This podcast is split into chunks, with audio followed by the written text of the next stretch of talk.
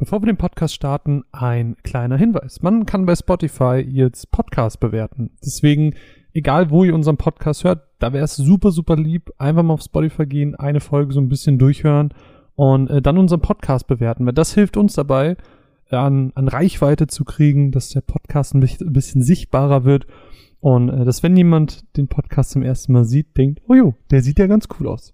Deswegen würde uns das sehr, sehr freuen, wenn ihr uns da bewertet. Und jetzt ganz viel Spaß mit der Folge.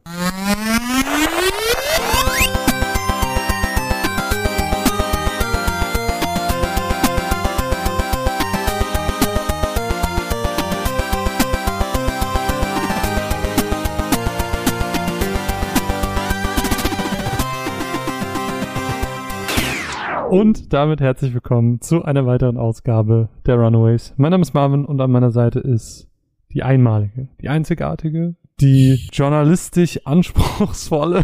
nee, das war gelogen, das ist sie nicht. Es ist, Was? es ist die Final Fantasy liebende Mine. Hi, ich fühle mich slightly beleidigt. Warum? Fühlst du dich, als hättest du einen großen journalistischen Anspruch? Nee, aber ich finde es auch nicht okay, dass du sagst, dass ich keinen hätte. Ein, ha. ein, einen milden journalistischen Ah. Anspruch. Nehmen wir den? Den nehmen wir. Ja. Liebe Mine, ich freue mich. Das ist die letzte Folge des Jahres, die letzte Folge im Jahr 2021. Wir oh, haben wieder ein ganzes Jahr geschafft. Hm. Ich freue mich. Der Podcast wird sechs Jahre alt. Der wird sechs ja, Jahre wird alt. sechs, genau, wird sechs. Wir werden eingeschult. Ja, aber jetzt noch nicht. Jetzt sind wir noch quasi kurz davor. Äh, wir zittern, wir haben Angst vor Mathematik und ich würde sagen, wir nutzen einfach genau diese Chance, um Danke so sagen, äh, zu sagen. Danke für 2021. Das war wieder ein, ein sehr turbulentes Jahr, ein sehr abwechslungsreiches Jahr, weil sich natürlich formattechnisch dann auch ein bisschen was geändert hat. Mhm. Ich habe mal nachgeguckt. Wir haben dieses Jahr 15 reguläre Folgen rausgebracht. Das heißt, nicht nur die 12 pro Monat, also äh, für jeden Monat eine, sondern nochmal drei darüber hinaus. Und es ist jetzt tatsächlich heute schon die dritte Folge mit Matzen wieder. Also so, so richtig Matzen. Wuhu. Und äh, kleiner Behind-the-Sofa-Fact dazu. Im Year-to-Year-Vergleich, wie man so schön sagt, haben wir im Vergleich zu 2020 ungefähr 17% mehr Hörer. Deswegen auch Hallo an all Und diejenigen Hörerin. und HörerInnen. Ähm, genau. Hallo an alle, die jetzt irgendwie neu dazugekommen sind. Es freut uns sehr, dass ihr Runaways hört. Ähm, ja, das ist sehr, sehr cool. Ich freue mich. Mhm. Finde ich krass. Finde ich auch krass. Weil gefühlt äh, nimmt man natürlich immer nur die gleichen wahr. Deswegen, Mhm. wenn ihr ein äh, stiller Zuhörer, eine stille Zuhörerin seid, dann äh, schreibt uns doch einfach mal. genau, schreibt uns liebend, liebend gerne. Ihr dürft uns auch einfach nur eine DM schreiben. Das, ist, Ja. das reicht schon aus. Einfach nur so, zeigt, hey, dass ihr da seid. Wie habe ich euch gefunden? Was finde ich an euch cool? Und ich höre euch gerne beim Malen. Ich höre euch gerne beim Oh. Arbeiten. Wie so ein Freundschaftsbuch nur für HörerInnen. Wir machen ein Runaways Freundschaftsbuch. Das fände ich richtig toll. Dass wir so ein Freundschaftsbuch... Ich habe gerade die komplette Vision vor mir. Ja, du musst so ein, du musst dann so ein Sheet designen und jeder, der möchte, ähm, kriegt es dann von uns, füllt es aus und wir binden das als Buch. Und dann haben wir so ein richtig eigenes Runaways HörerInnenbuch. Oh mein Gott. Wir sind- Können wir schnell aufnehmen? Ich muss das gleich umsetzen. Aber äh, herrlich ehrlich, du meinst schon, ähm, man, man kriegt immer nur von denselben Leuten mit und auch da herrlich ehrlich, so ein bisschen rückblickend aufs Jahr. Patreon ist auch so ein bisschen zurückgegangen, was aber natürlich völlig okay ist, weil ey, wir voll sind hier in normal. der Wir sind Pandemie. im zweiten Jahr der Pandemie. Äh, Genau. Voll verständlich, ey. Aber dadurch, dass es halt so ein bisschen zurückgegangen ist, sind wir auch wieder so ein bisschen abhängiger von Mustern geworden. Deswegen, du lieber Hörer, du liebe Hörerin, wenn du das hier gerade hörst und vielleicht denkst, boah, diesen Podcast, den mag ich echt, echt gerne und das mit den Matzen, dass die wieder da sind, finde ich richtig, richtig cool. Vielleicht magst du uns unterstützen. Ab 2 Euro geht das nämlich auf patreon.com slash runaways-cast. Link dazu gibt's natürlich auch in der Beschreibung. Und in diesem Sinne äh, auch ein riesiges Herz äh, raus an unsere 17 UnterstützerInnen, die uns äh, dieses Projekt hier ermöglichen, die uns Mhm. immer wieder Monat für Monat ermöglichen, dass wir äh, uns Spiele holen, die wir hier vorstellen können und dafür sorgen, äh, dass wir Jahr für Jahr aufs Neue euch äh, ja von kleinen Nischenempfehlungen bis zu den AAA-Spielen alles irgendwie vorstellen können. Mhm. Viel Liebe geht raus an euch. Ja, So, besinnlich. besinnlich. Aber Mine, wir haben schon fünf Minuten geredet, gefühlt, äh, und wir haben eine pickepackevolle Sendung. Heute, das ist der große Jahresrückblick 2021. Wir werden über unsere Top 3 Spiele reden. Mhm. Wir werden über Catherine Full Body reden, was ich dann doch noch haarscharf zum Ende des Jahres geschafft habe, fertig zu spielen. Wir haben drei wunderschöne Matzen dabei und ebenso wunderschöne Einspieler. Ja. Und deswegen, lass uns doch einfach mal ähm, vielleicht mit dem mit den Top 3 Spielen anfangen, oder? Ja, sehr gerne. Hören wir vorher noch einen Einspieler oder? Äh, nee, ich würde äh, nach unserem Platz 3, ich würde ich würde quasi immer nach der Platzierung einen, einen Einspieler Okay. äh, reinwerfen wollen. Ähm, wir haben insgesamt drei. Wer das ist, ähm, sagen wir euch dann jedes Mal davor. Kleiner Disclaimer. Ich habe mal durchgezählt. Wir haben ja, wir haben ja dieses Jahr beide eine Liste geführt. Mhm. Vielleicht kannst du gerade spontan zählen, weil ich habe mal nachgeguckt. Ich habe dieses Jahr 61 verschiedene Spiele gespielt, wenn ich mich nicht verzählt habe oder irgendwas vergessen habe aufzuschreiben, was natürlich auch mal passieren kann. Mhm. Und davon habe ich 29 beendet, was ich krass finde. Und jetzt habe ich ganz vergessen, hier so eine Prozentzahl auszurechnen. Das sind 47 Prozent. Und Krass. nicht jedes Spiel lässt sich ja durchspielen. Sowas wie ein Fortnite lässt sich nicht durchspielen. Oder Mhm. Hearthstone lässt sich nicht durchspielen. Also natürlich sind das nicht alles komplett neue Spiele, aber ähm, 61 Spiele gespielt. Ich habe ein Spiel zweimal durchgespielt. ähm, äh, ja, erzähl mal ein bisschen weiter, äh, während ich zähle. Äh, ja, ich, ich würde sagen, ich weiß jetzt gar nicht, ähm, wir haben das gar nicht besprochen. Also ich werde ja auf jeden Fall nochmal so ein, ein Patreon-Podcast machen, wie ich das die letzten Jahre auch gemacht habe, mit allen Spielen, die ich gespielt habe. Die Frage in deine Richtung ist dahingehend, ja, werden wir das diesmal zusammen machen? Dann wird es aber eine Konkurrenz zu der Herr der Ringe Trilogie Extended Edition. ja, also ich kann es auch alleine machen. Ich, ich, ich setze mich gerne auch wieder eine Stunde alleine hin und monologisiere. Nur ich äh, fand, fand die Idee sehr schön, dass wir das zusammen machen. nee, ich würde es gern zusammen machen, Ja? aber dann ähm, würde ich uns auch ein bisschen kürzer halten. Ja, also ich habe auch echt nie lange über die Spiele geredet, außer es gab jetzt irgendwie noch was Krasses zu sagen, weil allein wenn du eine Minute über jedes Spiel redest, ist das schon eine Mhm. Stunde. ja, das stimmt allerdings. Ähm, ich habe insgesamt dieses Jahr, falls ich nichts vergessen habe, das habe ich mit Sicherheit, 37 Spiele gespielt und 22 davon beendet. So, finde ich gut. Ja, Gute ich finde das auch nicht schlecht. Man muss, Wobei, mir, mir fällt sogar noch eins ein, was ich gespielt habe. man muss ja dazu sagen, also für dich ist das ja wirklich viel an Spielen, die du Mhm. gespielt hast.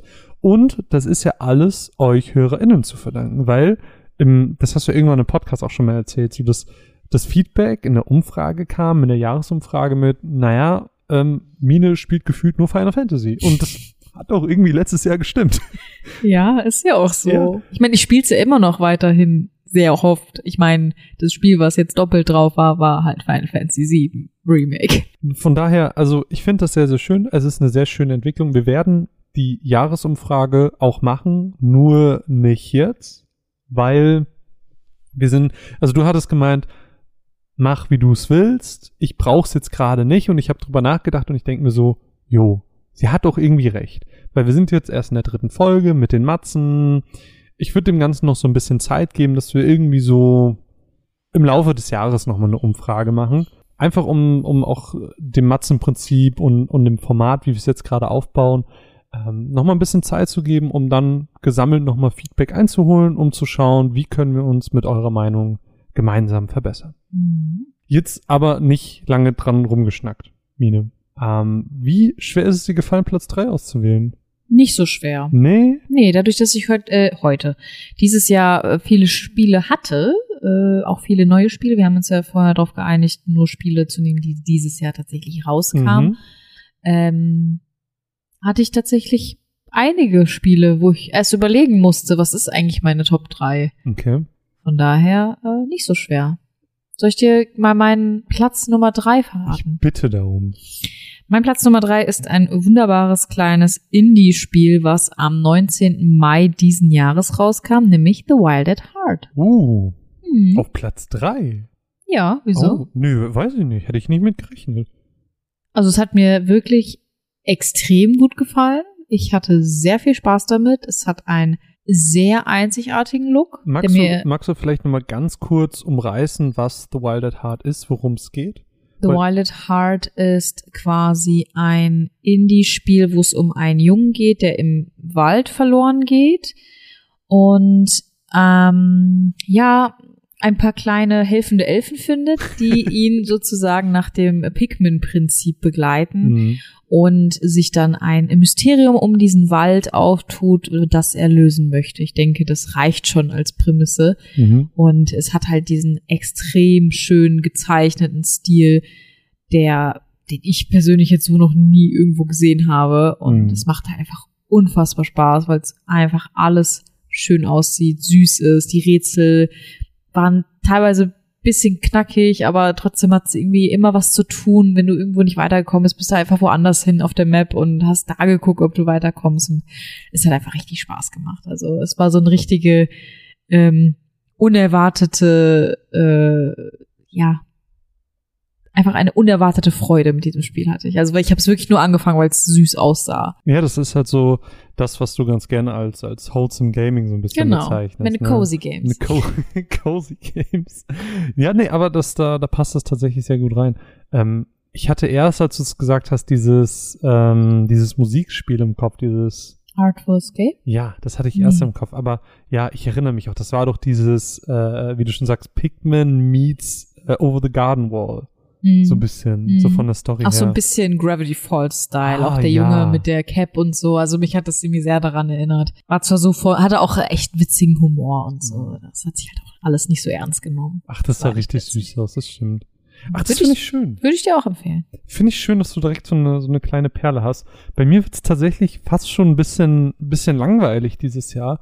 Ähm, ich habe mir mal so alle Spiele angeguckt, die ich gespielt habe und ich habe mir am Ende des Tages sieben Spiele rausgeschrieben, ähm, die ich so für meine Platzierung in Erwägung ziehe. Mhm. Soll ich die einfach mal, ich würde die einfach mal vorlesen. Dann mhm. hat man schon mal so ein mhm. klein bisschen. Also, ich habe mir aufgeschrieben It Takes Two. Ich habe mir aufgeschrieben Ratchet Clank Rift Apart, Pokémon Unite, Kena Bridge of Spirits, Final Fantasy VII Remake, Intermission, Returnal und Death's Door.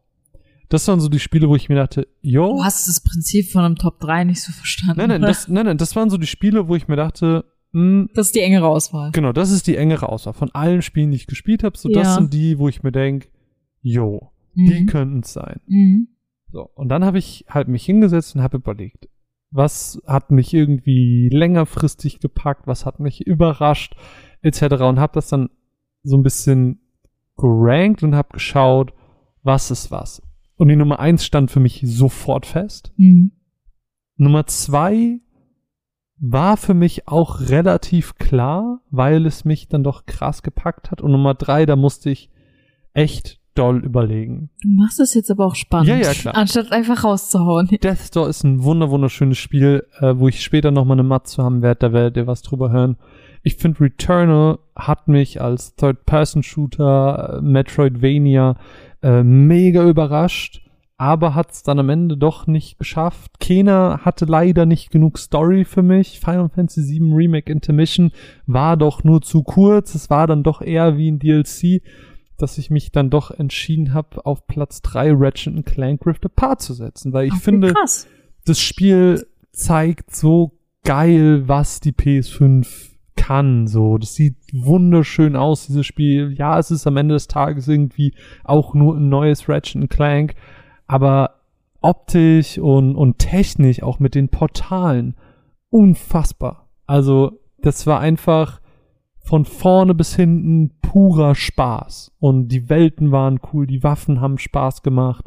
Ähm, sie haben auch direkt das natürlich mit den Triggern eingebunden, mhm. mit den verschiedenen Stufen äh, von vorne bis hin einfach ein mega, mega gutes Spiel. Das äh, würde ich auch jedem, der eine PS5 hat, empfehlen. Einfach um zu merken, so, das, das kann die PS5. Habe ich nicht so viel Meinung zu.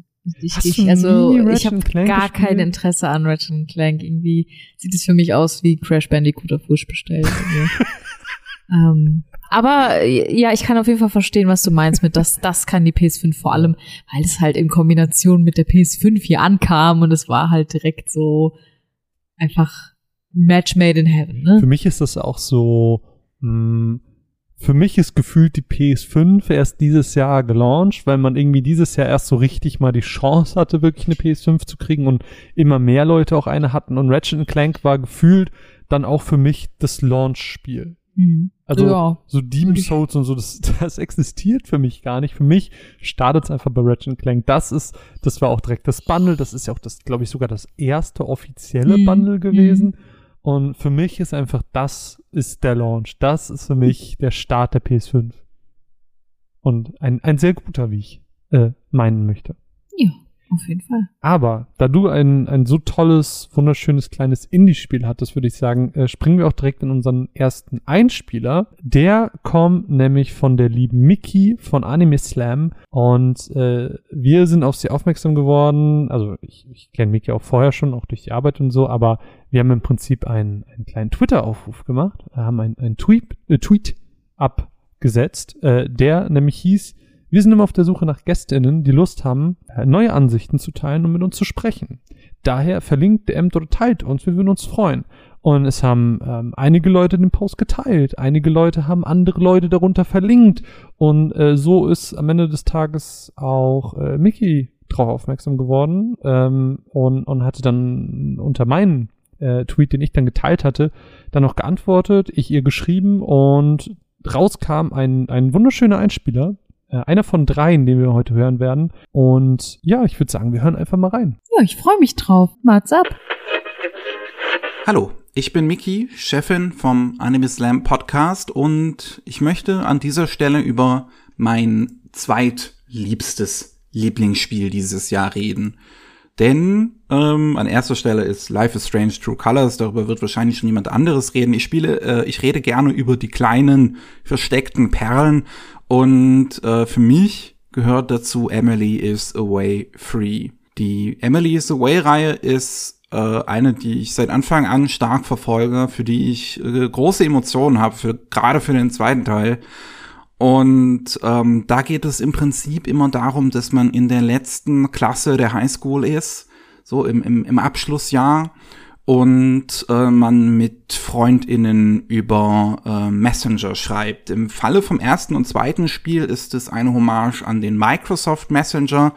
Im dritten Teil spielt das Ganze mittlerweile in 2008. Der Microsoft Messenger ist nicht mehr so angesagt. Stattdessen benutzen jetzt alle Facebook. Natürlich eine Anspielung an Facebook.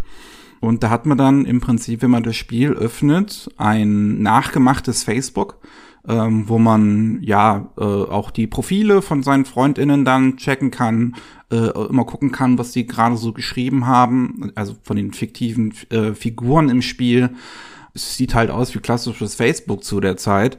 Man erlebt so ein bisschen so, so eine, so eine melancholische Reise durch das letzte Schuljahr, wo es zwei verschiedene Mädchen gibt, mit denen man sich anbandeln kann. Das ist jetzt, äh, man kann am Anfang einstellen, ob man Junge oder Mädchen ist, aber einen männlichen Love Interest gibt's leider immer noch nicht in der Reihe, aber ähm, finde ich jetzt nicht so schlimm.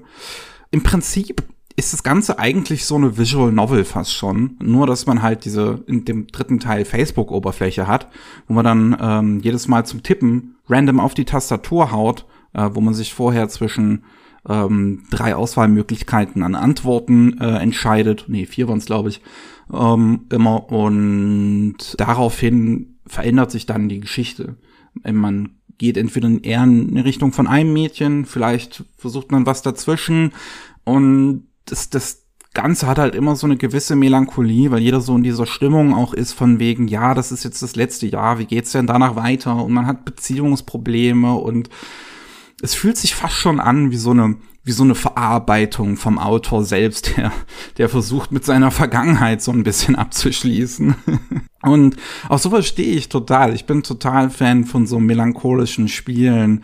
Und das, das fängt das hier so schön ein. Das, das, das, das bezieht auch alle Medien so schön ein, weil man hat halt nicht nur diese Facebook-Oberfläche, sondern man kriegt dann vielleicht auch Links geschickt im Spiel. Und wenn man dann draufklickt, dann öffnet sich in, im, im eigenen, ob man jetzt Chrome oder Firefox oder so, im eigenen Browser, ähm, nutzt, äh, öffnet sich dann eine YouTube-Nachmache zum Beispiel, wo dann halt ein eingebettetes YouTube-Video genutzt wird von irgendeinem Song auch, der zu der Zeit in 2008 dann damals ähm, trendy war, der, der da in war, ähm, weil die Figuren halt so unterschiedlichen Musik auch hören und das, das immer posten, was sie gerade so hören. Und das ist alles wirklich, wirklich cool gemacht. Also der dritte Teil hat mir jetzt nicht ganz so das Herz gebrochen wie der zweite Teil am Ende, aber es ist trotzdem, äh, das, es tut weh. es tut weh, wenn man spielt. Und das ähm, absolut absichtlich. Nicht nur in den Fingern, wenn man auf die, immer auf die Tastatur haut, das kann man auch ausstellen, falls einem das nicht gefällt, ähm, sondern halt wirklich, weil es eine so krasse melancholische Geschichte ist, die, wo, wo nie was direkt richtig Schlimmes passiert oder so. Es ist jetzt nicht so, als ob irgendjemand stirbt oder irgendwas Dramatisches so richtig passiert, sondern halt wirklich einfach nur so dieses, dieses Teenager verstehen sich nicht so ganz. Und das fängt's großartig ein. Also wer so auf so eine melancholische Grundstimmung, wer da äh, Interesse dran hat und mit Visual Novels kein Problem hat, der sollte sich Emily the Way definitiv mal anschauen. Ich finde es immer wieder schön, wenn ich, obwohl ich mich so viel mit Videospielen beschäftige, komplett überrascht werden kann, was es nicht da alles draußen noch gibt. Mm. Sachen, von denen ich noch nie was gehört habe. Deswegen finde ich es sehr schön, dass wir diesen Einspieler dabei hatten. Vielen lieben Dank nochmal. Ich äh, finde auch, das zieht sich jetzt durch die anderen Einspieler durch. Also ihr werdet es ja später noch hören, aber es sind alles so Spiele, die landen wahrscheinlich nicht in einfach normalen Top-Listen, ähm, mhm. Game of the Years, weil ich weiß nicht, also meine Spiele, die sind so, ich will nicht sagen generic, aber die sind so, ja, gefühlt in, in jeder zweiten Liste. Ähm, mm. und, und hier wird es einfach nochmal erweitert um neue Ansichten, um äh, Spiele, die man vielleicht gar nicht auf dem Schirm hatte oder die man gar nicht selber in eine Top-Liste werfen würde und dementsprechend finde ich das mega schön, dass wir diese Einspieler haben und, und ich freue mich mega, dass die Leute sich die Zeit genommen haben. Mm. Das ist sehr schön. Ja. Finde ich auch immer ganz schön. Ich meine, es ist auch absolut legitim, wenn man nur AAA-Spiele spielt und das ist auch in Ordnung, wenn keine Ahnung, Last of Us für immer und ewig dein eines Lieblingsspiel ist. Das ist auch okay, aber es ist auch schön, ähm, wenn es aber ein bisschen spannend bleibt, ne? wenn man immer wieder neue Eindrücke kriegt. Total. Und ich würde sagen, äh, damit gehen wir auch über zu unserem Platz Nummer zwei. Und äh, da du eben den Anfang gemacht hast, würde ich einfach sagen, dass du auch jetzt wieder den Anfang machst. Ja. Ähm, ja, so interessant und ähm, indie-lastig, wie meine Liste angefangen hat, geht's nicht weiter. Ähm, jetzt werde ich auch sehr generic. und zwar äh, habe ich auf Platz zwei Pokémon Unite. Ich auch. Wirklich? Ja. Ja, dann können wir ja Oh, dann weiß ich, was dein Platz Nummer eins dann ist. Dann weiß ich auch, was dein Platz Nummer oh, eins no. ist. Aber ist doch schön, dann haben wir fast eine gemeinsame Runaways Top 3. Na gut. Ähm, ja, Pokémon Unite habe ich mich ja erst am Anfang ein bisschen gegen gesträubt, weil ich so war, hm, MOBA-Prinzip kannte ich jetzt nur so von Dota und das fand ich ja immer so Kriegsflashbacks aus deiner Kindheit. Wirklich, fand ich immer ganz schlimm und das war auch immer so ein bisschen Reizüberflutung, weil so viel gleichzeitig passiert und ist so einfach so, nee, nee. Ich habe das Gefühl, Menschen, die MOBAs spielen, sind einfach durchgehend aggressiv. Und jetzt, da ich Pokémon Unite gespielt habe, kann ich das auch bestätigen. ähm, nee, also ich habe mich dann halt irgendwann darauf eingelassen, ein paar Runden mit dir gespielt und hab dann gemerkt, hm, eigentlich doch echt Spaß. Also es hat schon ein bisschen gedauert. Ja, es hat schon gedauert, dass man reinkommt, dass man, dass man, dass ich auch verstanden habe, was ähm, wie du halt spielen musst. Also genau. du hast halt, du hast am Anfang, oder du hast auch eigentlich immer Pikachu gespielt und, und du bist halt einfach immer reingerannt. Ja, ich wusste halt einfach nicht, dass es einfach gewisse Verhaltensweisen, sage ich mal, mhm. gibt, die man einfach in MOBAs macht und nicht macht, ja. sozusagen. Und irgendwann war ich halt an dem Punkt, dass ich mich auch über andere aufregen konnte, sozusagen, weil ich es halt dann einfach gecheckt hatte. Ja. Und äh, es, war, es war auf jeden Fall ähm, ein etwas längerer Einstieg, aber als es dann lief, hatten wir, würde ich sagen, eine eigentlich lange Zeit viel Spaß damit. Also aktuell spiele ich es jetzt gar nicht mehr. Mhm. Ich weiß nicht, ob du es noch am Handy spielst. Mhm. Aber das bedeutet nicht, dass ich es irgendwie plötzlich doof fand. Das war einfach irgendwie der Zeit geschuldet. Mhm. Also irgendwie hat man dann andere Sachen gespielt und dann war man irgendwie raus. Also ich würde es jetzt aber trotzdem jederzeit wieder anfangen. Total. Also das ist, ist jetzt nicht wertend gemeint. Das ich finde Pokémon Unite ist einfach so geil. Also es nimmt halt den spaßigen Aspekt aus einem MOBA, aber macht es halt unfassbar smart und macht sich seine eigene Nische, indem diese Matches einfach nur zehn Minuten gehen. Mhm. So ein, ich habe irgendwann mal, ich glaube, das war auch dieses Jahr, ähm, auch mal ganz kurz mir, mir Dota runtergeladen ähm, und, und mir auch, ich habe auch nochmal League of Legends gespielt und das sind beides so Sachen, ey, da geht halt ein Match mal eine Stunde. Da, mhm. ich, ich war bei Dota so, ja komm, noch ein Match, ich schein's gerade so ein bisschen zu raffen. Und dann hat das eine Stunde gedauert, das ist so lang. ähm, und Pokémon Unite, das sind dann zehn Runden. Das ist, mhm. Pokémon Unite ist so kurz und knackig und es sieht so schön aus, es ist mhm. so schön animiert ähm, man findet aus jeder Generation irgendwie Pokémon. Ähm, das heißt, egal ob man jetzt ein Gen Oneer ist oder äh, bis zu den aktuellsten Teilen irgendwie alles gespielt hat, man findet da irgendwie seinen Liebling wieder. Und das Schöne daran ist, ähm, dass sie das auch ständig updaten. Also von Anfang an kamen regelmäßig neue Pokémon, auf die man sich freuen konnte. Ähm, zu Halloween gab es jetzt ein Event. Ich glaube, jetzt zu Weihnachten gab es ein Event. Und damit macht das Spiel einfach alles richtig. Äh, es, es, es macht super viel Spaß. Es ist jetzt nicht 100% perfect balanced, aber sie gehen zum Beispiel auch sehr aktiv gegen das Pay-to-Win-Problem. Ähm, Sind sie super stark gegen vorgegangen und, und haben allen Spielern irgendwie die Möglichkeit gegeben, Level 20 Items zu machen, damit sich keine mehr so hoch kaufen kann. Und das, das ist einfach unfassbar gut gemacht. Ich, ich bin da auch voll bei dir. Also ich, ich spiele es jetzt auch nicht mehr weil ich es doof finde, sondern weil einfach dann diese riesen Spieleflut kam und man eh schon nicht hinterhergekommen ist und nur ein Drittel der Spiele überhaupt spielen konnte.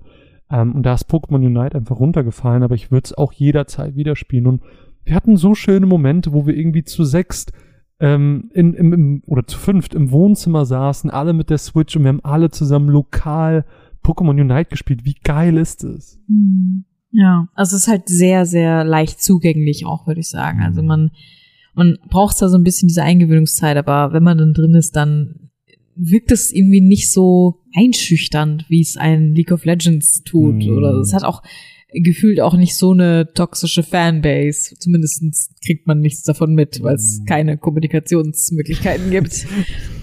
ich meine nur so Sticker und sowas verschicken. Ja. Also ich habe auch schon oft über ein paar Leute geraged da drin, aber es ist halt ähm, alles ein bisschen, ja, typisch Nintendo halt ein bisschen familienfreundlicher. Mhm. Das ist dann auch äh, ein bisschen ansprechender für alle.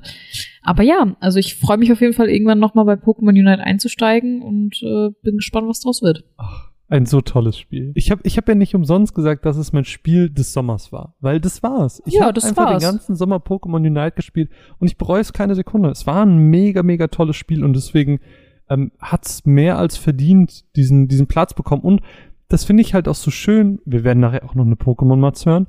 Ähm, das finde ich halt so schön, dass Pokémon eben nicht nur ich will der Beste werden ist, sondern so viele Spin-offs gibt, so viele mhm. Spiele gibt, die dann noch nebenher existieren. Das, das ist ein eigenes Universum ja, geworden. Ja, genau. Und dass Leute wie ich, die jetzt vielleicht nicht mehr so mega viel Spaß mit den Hauptspielen haben, immer noch irgendwie in diese Pokéwelt abtauchen können. Voll. Und das ist mega, mega gut. Natürlich für Pokémon ist es, die Pokémon Company ist es auch ein mega Money Grab, aber, aber für mich ist es auch einfach schön, dass, dass, die, dass diese Welt nicht verlieren muss. Hm, das stimmt. Aber du hast, du wolltest gerade schon überleiten. Wir haben ja, noch einen Einspieler. Ich, ich, ich wollte zu unserer nächsten Endspielerin genau. überleiten. Denn die wunderbare Lara von polygamia.de hat uns auch einen Einspieler gemacht und ich freue mich. Ich bin gespannt, äh, wie ihr es findet. Wir haben wieder, nachdem wir jetzt hier die, die super bekannten AAA-Sachen raushauen, nochmal was Kleineres dabei, was Feineres, was Schickeres. Könnt ihr euch drauf freuen. Und deswegen sage ich,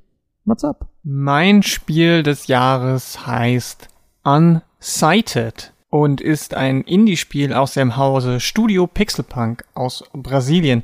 Ist ein Retro-Action-RPG könnte man sagen. Ich würde es Oldschool Zelda-like nennen, um sich nochmal ein bisschen besser vorstellen zu können, was es ist. Es sieht ein bisschen aus wie das Super Nintendo Zelda, spielt aber eher in einer Zukunftswelt, Dystopie könnte man fast sagen. Um, ähm, und es greift aktuelle Themen auf. Umweltschutz, queere Liebe und vor allem Solidarität steht ganz weit vorne. Und die Hauptfiguren sind Androiden, die die Erde gegen die Menschen verteidigen, weil diese mit ihrem rücksichtslosen Verhalten die Welt zugrunde gerichtet haben und das bis zum letzten noch machen wollen. Und die letzte Hoffnung, dass die Erde sich irgendwie wieder erholen könnte, sind eben die sogenannten Automatons. Und auch spielemechanisch bietet das Spiel ein paar ungewöhnliche Möglichkeiten und Kniffe. Und zwar, die Geschichte spielt so, wie gesagt, in einer düsteren Zukunft, in der die Menschen die Erde nahezu komplett rücksichtslos ausgebeutet haben und nun versuchen, eine neue Energiequelle aus einem großen Meteoriten abzuzapfen, der auf dem Planeten eingeschlagen ist. Ähm, auf der anderen Seite stehen, wie gesagt, die eins von den Menschen geschaffenen Androiden, die mit Hilfe dieses Energiestoffes aus dem Meteoriten ein Bewusstsein entwickelt haben und die jetzt versuchen, die Menschen aufzuhalten. Das heißt, sie brauchen eigentlich auch den Meteoriten, weil der Rohstoff, der da drin steckt, das sogenannte Anima eben auch ihr Treibstoff ist. Und ohne Anima werden sie zu, ja, so wilden, aggressiven Roboterbestien, könnte man sagen, die jeden und alles angreifen, die ähm, in ihre Nähe kommen. Also da steckt zum Beispiel schon mal dieser umweltpolitische Aspekt drin, aber auch ein gesundheitspolitischer Aspekt drin. Denn äh, man kann Anima eben auch als Metapher für medizinische Versorgung von marginalisierten Gruppen verstehen, wie zum Beispiel Schmerzhilfe für chronisch Kranke oder zum Beispiel Hormontherapie oder Testosterontherapie für Transpersonen. Und das zeigt sich eben auch in dem Gameplay. Da komme ich gleich nochmal dazu. Die moderne und progressive Herangehensweise zeigt sich dann auch in seinem sehr diversen Figurenensemble. Wir selber spielen Alma, die im Kampf gegen die Menschen einen Großteil ihres Gedächtnisses verloren hat. Und deswegen müssen wir am Anfang erstmal herausfinden, wer wir sind, wer, was hier eigentlich alles abgeht und was wir tun müssen. Das Einzige, was Alma noch weiß, ist, dass ähm, ihre Partnerin Rachel irgendwie verloren gegangen ist und sie muss sie wiederfinden und versucht, die letzten Schritte zurückzuverfolgen, bevor sie quasi ihr Gedächtnis verloren hat. Rückzugsort des Widerstandes, dem sogenannten Gear Village, gibt es dann auch äh, viele People of Color mit und ohne sichtbare Behinderungen. Zum Beispiel haben wir eine Person, die im Rollstuhl sitzt, mit verschiedenen Gender-Identitäten, mit verschiedenen romantischen Vorlieben und auch Altersgruppen. Das Gear Village bietet dabei einen Ort der Gemeinschaft, einen queeren Safe Space sozusagen. Und man kann individuell entscheiden, ob und wie man den BewohnerInnen dabei hilft. Stichwort Solidarität. Und das schlägt sich tatsächlich eben auch im Game Design wieder. Und zwar ist das so, dass es erstmal zwei verschiedene Modi gibt. Das muss man wissen. Und zwar gibt es den Standardmodus und da laufen alle Figuren, man selbst inklusive, aber auch alle helfenden NPCs auf einem individuellen Timer, nämlich dem Anima-Timer. Und wenn diese Zeit abgelaufen ist, verwandeln sich die jeweiligen Figuren eben in diese aggressiven Gegnerinnen. Und äh, je länger man sich also Zeit nimmt, um das Hauptspiel zu spielen und die verschiedenen Welten oder Aspekte oder was auch immer der, der Map zu erkunden, desto brenzliger wird dann die Lage, weil unter, unter Umständen dann zum Beispiel irgendwelche HändlerInnen wegfallen oder Leute, die dir Informationen geben können, plötzlich nicht mehr da sind. Und das lässt sich nur aufhalten mit einer seltenen Ressource, dem äh, Meteoritenstaub. Den kann man entweder in versteckten Kisten finden oder wenn man Gegnerinnen besiegt ab und zu. Und die dann eben den jeweiligen anderen NPCs geben, um ihre Lebenszeit ver zu verlängern. Man kann sie aber auch eintauschen als Währung gegen ganz ähm, wichtige Vorteile im ähm, Kampf um das Hauptspiel, beziehungsweise in der Main Quest. Und äh, dementsprechend muss man sich da wirklich entscheiden, was man wie macht. Es gibt aber auch den Abenteuermodus. Das ist in dem Sinne vielleicht ganz wichtig, wenn man das Spiel das erste Mal spielt und noch nicht so viel Erfahrung damit hat. Da gibt es nämlich den Abenteuermodus und da kann man diesen Timer einfach ausschalten. Man kann zwar trotzdem dann noch die Boni freischalten mit, mit dem, äh, mit dem Meteoritenstaub und wenn man genügend Staub an gewisse NPCs gibt, dann geben die einem auch Hilfe, zum Beispiel neue Waffen oder neue Erweiterungen. Das ist dann aber weniger stressiges Spieleerlebnis. Außerdem, das zweite, wo das Game Design ein bisschen anders ist als in den meisten Spielen, ist ähm, das sogenannte Sequence Breaking. Das bedeutet, man kann eigentlich, man muss wie bei klassischem Zelda, muss man verschiedene Dungeons bereisen und dort ähm, die Bosse legen, um Gegenstände zu bekommen und am Ende ver vervollständigt man die Gegenstände zu einem super Gegenstand, um dann eben den finalen Boss zu legen. Also typisch so wie das klassische Zelda eben ist. Aber hier ist es so, dass man eben diese fünf Dungeons in einer völlig freien Reihenfolge begehen kann. Klar, manche sind am Anfang einfacher zugänglich als andere und gerade wenn man das Spiel das erste Mal spielt, hat man wahrscheinlich schon eine Reihenfolge, die am besten passt. Aber gerade wenn man das Spiel dann vielleicht nochmal spielen möchte und das bietet das Spiel eben an, diesen Wiederspielspaß, da ist es dann schon super, dass man einfach verschiedene Wege gehen kann, weil man sich zum Beispiel verschiedene Waffen gekauft oder gecraftet hat. Und das gibt natürlich dem die Möglichkeit, die Spiel, die, die Geschichte auch anders zu erleben, beziehungsweise eben anderen Leuten zu helfen. Was eben auch noch für mich dazu beiträgt, dass das Spiel besonders gut ist, ist die Story, die da drin verarbeitet wird, nämlich diese queere Liebesgeschichte zwischen Alma und Rachel und dass das ein Indie-Spiel ist, das von zwei Menschen entwickelt wurde. Also Studio Pixelpunk besteht aus zwei Menschen und das sind zwei Transfrauen äh, Fernanda Diaz und Tiani Pixel, die das komplette Spiel allein entwickelt haben. Inklusive auch dem ziemlich coolen Soundtrack, der dynamisch sich anpasst, ob Gegner in der Nähe sind oder nicht. Das finde ich immer ziemlich cool, wenn sich da so ein bisschen was ändert. Wenn keine Gegner da sind und man die Welt erkundet, dann ist es so ein chilliger, äh, Future Tech Soundtrack, so wirklich sehr atmosphärisch und sobald dann Gegner kommen, steigert sich das so ein bisschen in so eine Art äh, Prog Rock hinein. Ja, das ist natürlich super cool, dass das aus, äh, auch aus marginalisierter Quelle stammt und ähm, dass man die damit unterstützen kann, weil Brasilien wird ja gerade von einem sehr ja, restriktiven, rückwärtsgewandten Präsidenten geführt. Und da ist es natürlich schön, wenn man die Leute, die darunter leiden, auch ein bisschen finanziell unterstützen kann. Das sind alles ziemlich schwere Themen, die da teilweise verarbeitet werden. Aber der spielbare Akt dieser Solidarität und die große Wahl Wahlfreiheit, das vermittelt mir beim Spielen ein ziemlich positives Gefühl, dass ich eben Agency habe, dass ich irgendwas tun kann gegen diese schlimme Sachen, was man im realen Leben ja öfter mal vielleicht nicht hat. Und diese Gemeinschaft, die man damit erleben kann und die Dialoge, die man helfen sehen kann und dieser Zusammenhalt, der, die geben einem vielleicht dann auch die Kraft, das Ganze in die Realität zu übertragen und eben auch der, die eigene Gemeinschaft im echten Leben ein bisschen zu stärken. Und das finde ich super. Und außerdem ist es einfach ein super Spiel, was auch vom äh, Game Design her total Spaß macht. Man kann ausweichen, man kann blocken, man hat tausende verschiedene Waffen, die man ausprobieren kann. Es gibt zwei verschiedene Upgrade-Crafting-Sachen, die man probieren kann. Es gibt eine tolle, es gibt eine tolle Welt zu entdecken mit vielen Bereichen. Das Spiel ist einfach rundum gelungen und deswegen ist Unsighted mein Spiel des Jahres. Ich habe so viel Gutes über Unsighted gehört und ich finde es sehr, sehr schön, jetzt auch mal mehr darüber gehört zu haben. Äh, kleine Mini-Anekdote dazu. Äh, Lara hatte mir den, den Einspieler geschickt und war so, ist okay, wenn ich ein bisschen überzogen habe. Äh, achteinhalb Minuten.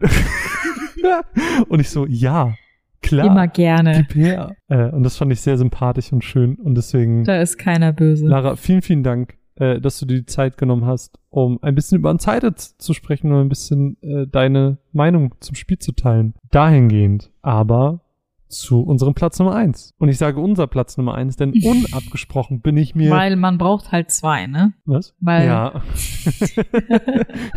unabgesprochen ist es jetzt schon klar, was unser Platz Nummer eins ist. Äh, ich weiß es nicht, ich bin mir aber ziemlich sicher, nachdem was du gerade gesagt hast, äh, hast dass wir beide auf der Eins It Takes Two stehen haben. Oh ja. Oh ja. Oh jo. It Takes Two, ähm, ein Spiel aus meiner. Das Game of the Year. Das, Ga das Runaways Game of the Year. Aber It auch das Two. Game of the Aber Year. auch das äh, Game Awards Game of the Year. Ja, was, was soll ich dazu sagen? Es ist ein Spiel aus meiner geliebten EA Originals Reihe, die auch schon ganz, ganz viele andere tolle Spiele rausgebracht haben.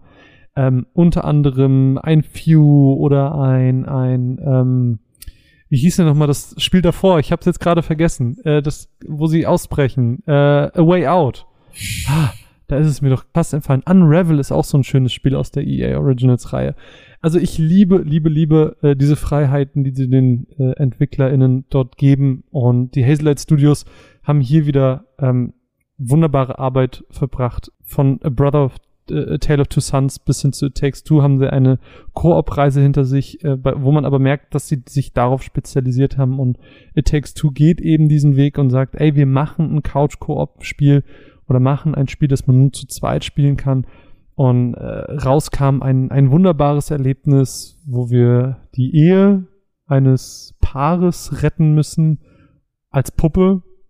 Und das war schön. Ja, wir haben ja auch schon im Mai in unserer Folge Nummer 13, ich habe gerade nachgeschaut, Oh. äh, auch lang Streber. lang drüber gesprochen, deswegen würde ich jetzt gar nicht mehr so krass ins Detail gehen. Ich denke, dass viele das auch mitbekommen haben. Ähm, aber ich würde noch mal kurz anreißen, warum das so krass mein Herz erobert hat Mhm, irgendwie. Super gerne. Also so ein bisschen die Aspekte, die wir, glaube ich, da auch schon besprochen hatten. Aber ich finde es halt zum einen schön, dass sie diesen Couch-Koop, wo man es auch online spielen kann, aber Splitscreen-Koop nenne ich es Mhm. jetzt mal, aber so ein bisschen wiederbeleben, weil das ist einfach über die Jahre so gestorben und ich meine, es gibt nichts Schöneres als Splitscreen-Multiplayer. Also ist einfach so.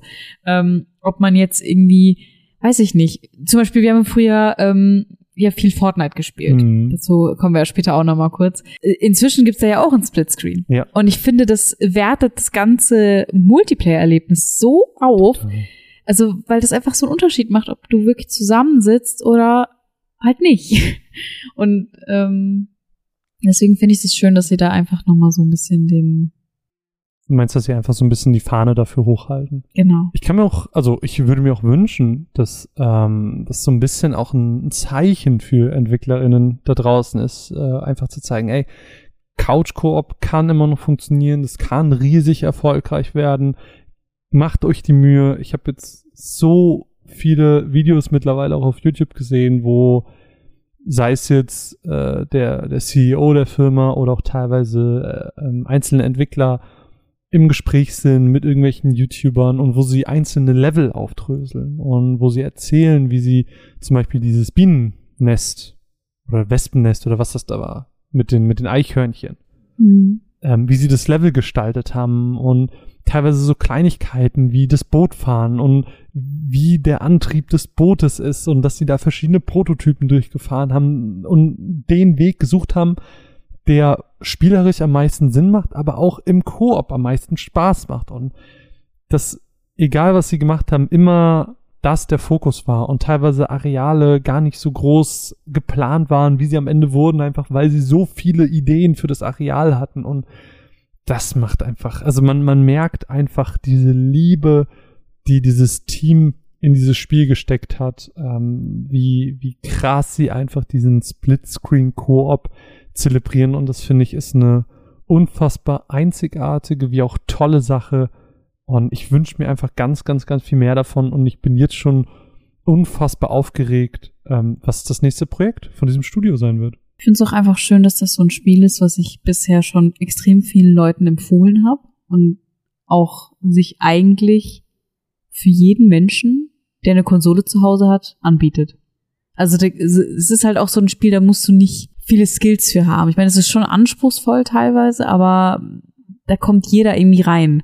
Und äh, man braucht keine jahrelange Shooter oder MOBA oder sowas, weiß ich, Erfahrung, um damit halt zurechtzukommen. Und auch so von der Story glaube ich, dass sich da jeder irgendwie drin findet. Je, also jeder findet irgendeinen Moment, wo er oder sie sich denkt, oh, so bin ich auch. Oder oh, das bist voll du oder sowas. Mhm. Also auch muss ja nicht unbedingt mit einem Partner sein. Es kann ja auch sein, dass man es mit seiner Schwester spielt oder mit einer besten Freundin oder mit wem auch immer.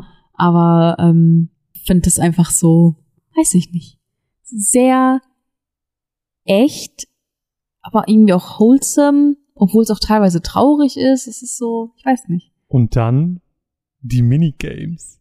Mine, du und ich und die Minigames. Die fand ich nicht so wholesome.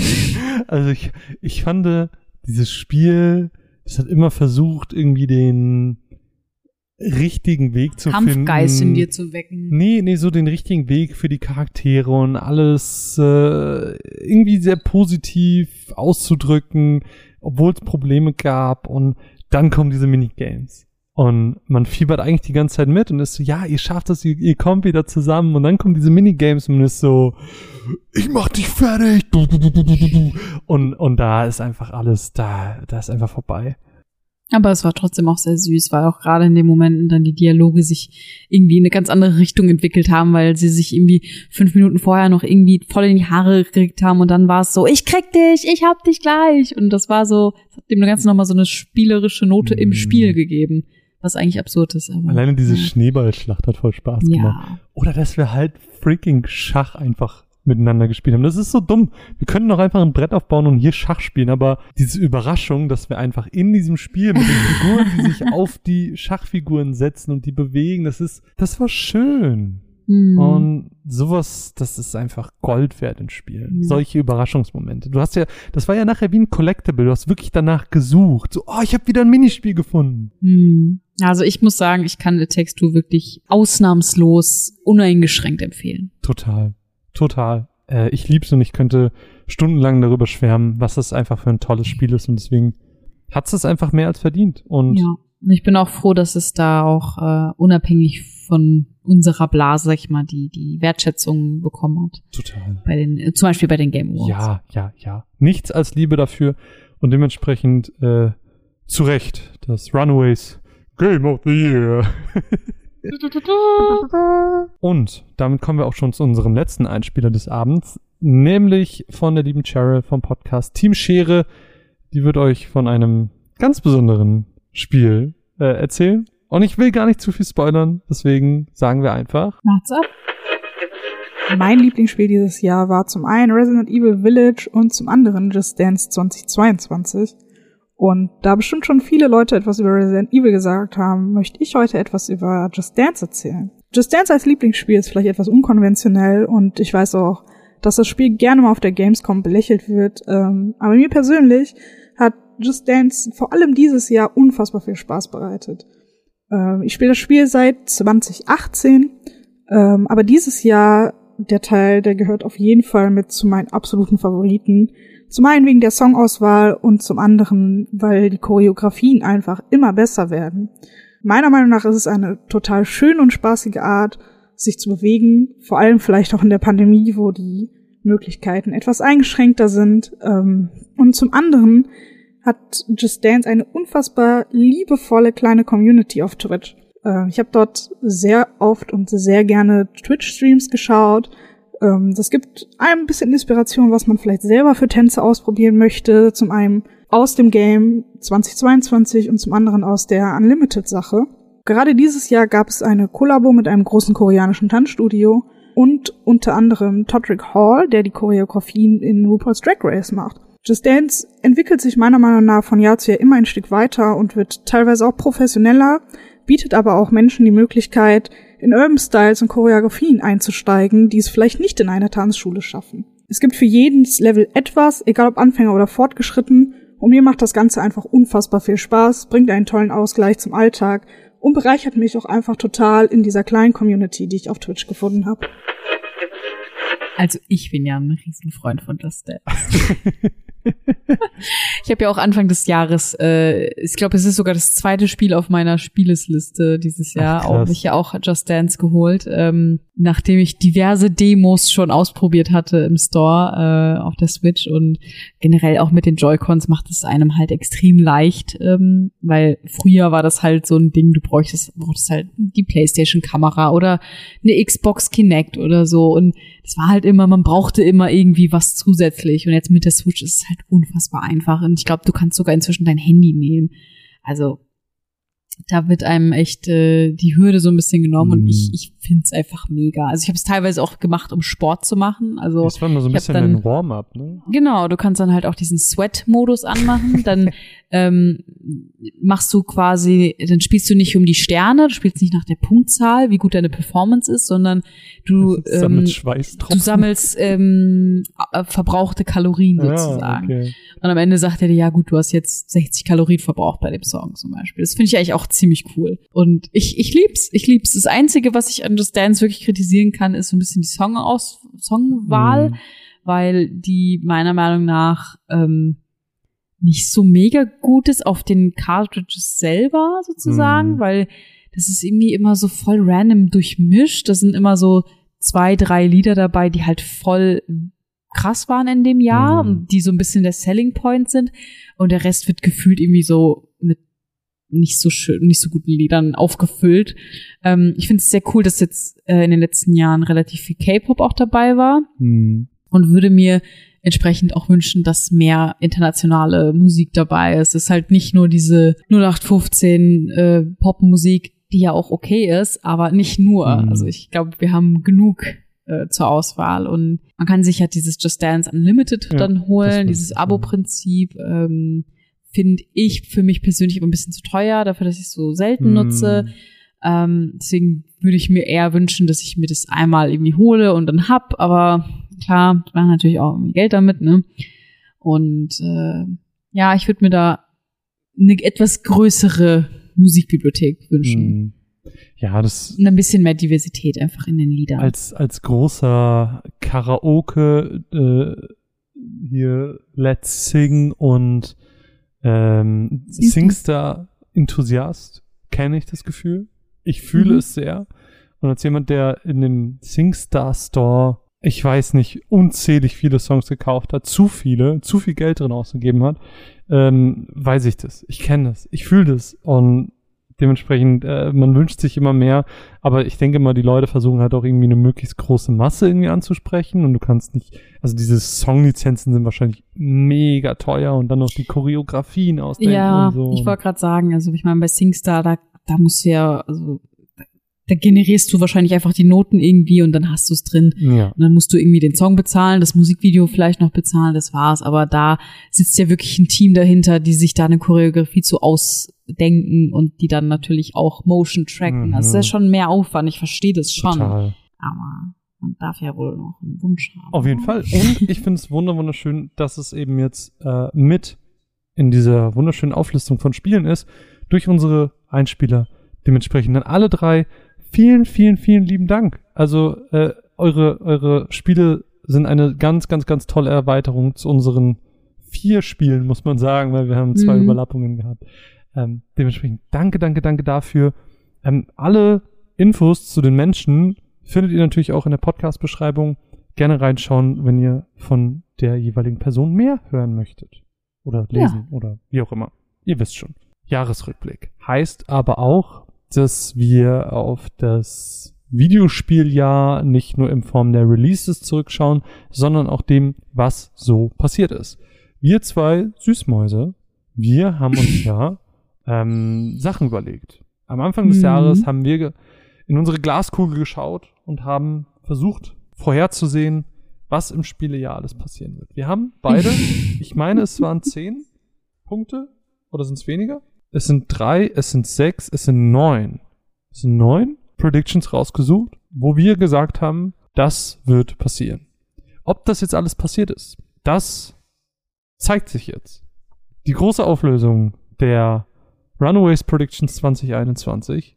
Ich würde sagen, wir gehen sie einfach nacheinander durch, weil die lieb- lieben HörerInnen werden sie wahrscheinlich nicht mehr im Kopf haben. Hm. Und wir schauen am Ende, wer einfach die bessere Glaskugel hatte. Wer hat Mhm. gespart? Wer Mhm. hat lieber die 5 Cent noch in Kaugummi investiert, statt in eine bessere Glaskugel? Mhm. Also ich sage mal so, das Jahr war für uns alle unberechenbar. Ja. Entsprechend spiegelt sich das auch in meinen Predictions wieder. Okay. Ich würde einfach sagen, ich fange einfach mal an. Mhm. Du hast jetzt gerade auch sehr viel geredet. Ähm, meine erste Prediction war äh, fast schon eher ein, ein, ein lächerlicher Wunsch, nämlich dass Hollow Knight Silk Song im Herbst kommt. Das ist nicht passiert. Wir wissen nicht, wann Hollow Knight Silk Song kommt. Wir wissen nicht, wie der Stand dieses Spiels ist. Kommt es nächsten Monat? Kommt es in drei Jahren? No one knows. Who knows, right? Ja. Wird es einen Shadow Drop? Wird es eine lang angelegte Marketingkampagne geben? Es bleibt spannend. Silksong aber auf der Most Wanted Liste mit sehr weit oben. Hm. Bei mir, Prediction Nummer eins, eine Low-Hanging Fruit, würde ich sagen. Mhm. Aber trotzdem hat äh, ein, ein kleines Kind in mir hatte die Hoffnung weiterhin gehegt, gepflegt und hat gehofft, dass Final Fantasy VII Remake noch erscheinen wird. Weil es, es sind jetzt auch, was, zwei Jahre schon vorbei für so ein Episodenspiel. Ja, man soll es nicht so nennen, aber hey, come on, es ist eins. Hm. Ähm, am Ende des Tages ist es ein langer Zeitraum, man verliert den Bezug dazu und die Releases müssen eigentlich schnell hintereinander kommen. Dennoch war meine Prediction, es wird dieses Jahr nicht mehr rauskommen und der quasi der Abstand zwischen den Spielen wird einfach noch größer und ich sollte recht behalten. Leider. Leider. Ja, ich habe weiterhin predicted, dass Nintendo eine Zelda HD Collection ankündigt und diese noch vor Breath of the Wild 2 kommt. Breath of the Wild 2, wie wir wissen, kommt erst nächstes Jahr. Mhm. Das hat ja genug Zeit gegeben für eine Zelda HD Collection, die nicht kam. Nee. Aber es kam ja ein Zelda Skyward Sword HD. Ist keine HD Collection, aber es kommt dem schon näher. Aber es ist trotzdem eher Ein verfehlt. Drittelpunkt. Dann bei mir. Ich habe gesagt, dass Sony im Prinzip äh, nachzieht, Xbox nacheifert und ein großes Entwicklerstudio kauft. Und das ist auch passiert, nämlich Bluepoint. Bluepoint, das sind die, Mhm. die äh, für die ganzen Remakes, wie ein Shadow of the Colossus beispielsweise, verantwortlich sind. Natürlich war das nicht Sonys einziger Kauf in diesem Jahr. Die haben dieses Jahr außerdem äh, Housemark, Marquet, wie auch immer, Fire Spirit, Nixis Software und Valkyrie Entertainment gekauft. Meiner Meinung nach aber alles, okay, Hau- Haus Marquet oder wie man es ausspricht, I don't know, hätte ich jetzt vielleicht auch noch gelten lassen. Die anderen drei ähm, war, sind aber jetzt eher Mhm. unbekannt, die hätte ich dafür nicht. Aber Bluepoint, Bluepoint würde ich sagen, ich, gilt ist auf ein jeden Check, Fall. ist ein Punkt. Die ja Gerüchte zu folgen an einem Legend of Dragoon Remake. Oh, ich würde es mir wünschen. Freunde, wer kennt Legend of Dragoon? Schreibt das ist meine Prediction für, äh, für nächstes Jahr. Oh, oh, oh, okay. Meine nächste Prediction war, äh, es kommt ein neues Spiel nach Among Us Prinzip, ein Among Us Like, Mhm. das dessen Popularität noch übersteigen wird und das ist nicht passiert. Nein. Also es sind Spiele angekündigt auf jeden Aber Fall, es sind alles Peanuts. aber nichts hat Among Us geschlagen. Ich habe den Dämpfen getraut. Es hat geköchelt, Mine. Die Gerüchteküche. Es hat gebrodelt und gedampft und ich dachte, das ist ein sicheres Süppchen. Es hieß, Game Pass kommt für die Switch. Ich hab's reingenommen und siehe da, nix ist passiert. Kein Game Pass für die Switch. Wo ist er? Wo? We don't know. We don't know. Auf jeden Fall. Aber meintest du den Game Pass Der- oder einen Game der Pass? Game Pass. Hm. Es gab die Gerüchte, Wilde Theorie. es gab 2020 die großen Gerüchte, dass der Game Pass für die Switch kommen soll. Es, äh, dadurch, dass ja zum Beispiel auch ein Ori auf einmal auf der Switch war, so, Mhm. hey, what the fuck? Und zack, gab es dieses Gerücht, äh, Gerücht, aber es sollte nicht sein. Ich habe fälschlicherweise predicted, dass zum Sommer hin zur E3 und Gamescom-Zeit ein Final Fantasy 16 Online-Event stattfinden wird, in dem äh, sehr viel über das Spiel preisgegeben wird und unter anderem auch ein Release-Date. Das ist leider nicht passiert. Leider. Ähm, für alle, die es trotzdem interessiert, es gab zum Zeitpunkt der Aufnahme heute ein kleines Update, das äh, nächstes Jahr im Frühling ein großes Update Mhm. kommen wird und dass sie bis dahin das Spiel gerne noch polischen würden. Sie hängen aktuell aber ungefähr ein halbes Jahr aufgrund der pandemischen Situation hinter den Planungen. Es bleibt spannend. Also hatte ich eigentlich recht. Ja, eigentlich hat sie recht. Eigentlich kriegst du. Nee, nee, nee, nee, nee. Aber nein, das ist auch schon der vierte Punkt, der bei mir rot ist. Bei mir wird's grün. Grün, grün, grün, wie die Wiese im Sommer. Nämlich, habe ich gesagt, Netflix adaptiert ein Videospiel als Serie und holy moly, das ist nicht nur einmal passiert, sondern ganz, ganz oft dieses Jahr. Aber ich habe mich jetzt einfach mal für diesen Podcast, für diesen Punkt, ähm, da ein ganz aktuelles, ein prominentes und ein wunderschönes Beispiel entschieden, nämlich Arcane. Mann, Mhm. ist Arcane gut. Wir haben ähm, bereits in der Live-Aufnahme zu meinem Geburtstag haben wir schon darüber geredet, was das für eine mega tolle Serie ist. Und da war sie noch nicht zu Ende. Jetzt ist sie zu Ende. Und I can't wait. Also es ist eine Staffel 2 ist in Produktion. Wird geil. Cool. Ja. Fällt dir gerade noch was anderes ein, was kam? Äh, die magische Kraft des Superinternets hat mir gerade in äh, unfassbarer Schnelligkeit mitgeteilt. Dass es natürlich einige Serien gab, einige, die fortgeführt wurden wie ein Witcher, aber zum Beispiel ein, ein, äh, ein Dota hatte auch eine Serie. Interessant. Ich mache mal weiter mit meinem nächsten Punkt. Ich habe gesagt, es wird ein Zitat dummes Kingdom Hearts Spin-off angekündigt mit mindestens zwei Sublines im Titel, gegebenenfalls für Mobile. Oddly specific. Ja, ähm, ist nicht passiert. Leider. Kingdom Hearts ist gerade ein bisschen Sehr still. sehr still. Aber nächstes Jahr 15-jähriges. Äh, du hast mir erzählt, dass Nomura von vom Remake, vom 7er Remake abgezogen wurde. Was heißt abgezogen wurde? Er ist nur noch Co-Director. Ja. Also er ist nicht mehr der. Die Rolle wurde ein bisschen reduziert. genau. Er hat wohl andere große Projekte, an denen er gerade arbeitet. Deswegen. Mm, mm, mm. Ähm, ja, Woran wurde- könnte Nomura nur arbeiten? Mm, mm, Who knows? mm, mm, Who mm. knows? Man munkelt. Ja, aber leider ist gerade sehr still um Kingdom Hearts. Hoffe, das ändert sich im nächsten Jahr. Wir hatten schon die Xbox, äh, ganz kurz erwähnt im Rahmen von Sony, dass sie ganz, ganz viel gekauft haben. Und da habe ich meine Prediction drauf aufgebaut, nämlich dass Xbox eine neue IP eines der gekauften Studios enthüllt in diesem Jahr. Und das ist tatsächlich passiert. Nämlich äh, heißt das Spiel Redfall und wird von den Arcane Austin Studios entwickelt. Das sind die, die nämlich auch ein Prey oder ein Dishonored gemacht haben und gehören zu Bethesda. Kommen zu meiner ersten Prediction, die wirklich passiert ist. Ich bin gespannt. Ich habe gesagt, es wird eine Switch Pro angekündigt, in Klammern, wird aber nicht so heißen. Und das passiert. Okay. Das ist ein Punkt, über den kann man streiten. Kann man, muss man aber nicht. Weil das äh, matcht sich ganz gut mit meinem nächsten. Ich habe nämlich geschrieben, die Switch Pro erscheint noch in diesem Jahr. Hm. Jetzt ist die Frage, zählt es? Wir haben beide recht. Na klar. Weil es ist, dies, unter Switch Pro versteht man ja im Eine Internet eine leistungsstärkere. Allerdings ist ja nur die Switch OLED rausgekommen. Die Ja, ist nicht leistungsstärker, sondern nur größer mit einem besseren Bildschirm. Ja, aber sie hat ja auch diverse andere Hardware-Features. Zum Beispiel einen besseren Ständer. Yay. Ich finde, das, ich finde, das zählt. Ich glaube, ein, ein LAN-Kabelzugang. Genau. Wow. Bluetooth. Ich finde das, ich finde das okay. Also wir lassen das einfach Ja, mal klar, gelten, aber komm. es ist ein sehr lächerlicher Punkt für uns ja, beide. klar. Sehr lächerlich. Das war jetzt auch schon ein nächster Punkt, dann kann ich mit meinem weitermachen. Ich habe meinen nächsten und einzigen wahren Punkt und zwar, es wird auch 2021 keine Messen geben. Mhm. Und diese werden wieder online stattfinden. Es sah ja mal kurz so aus, als würde die Gamescom stattfinden. Sie haben ja sehr, sehr lange damit gewartet zu sagen, "Hm, nee Leute, auch dieses Jahr nicht. Mhm. Ähm, aber ja, sie sind uns auch in diesem Jahr wieder ferngeblieben und wir vermissen sie sehr. Wir vermissen sie sehr und ich habe es auch aufgeschrieben. Ich war ja der gegenteiligen Überzeugung. Ich habe gesagt, die Gamescom findet entgegen aller Kritik wieder statt, plus ein zusätzliches digitales Angebot für alle, die zu Hause bleiben werden. Und ich hatte ein Häkchen dran.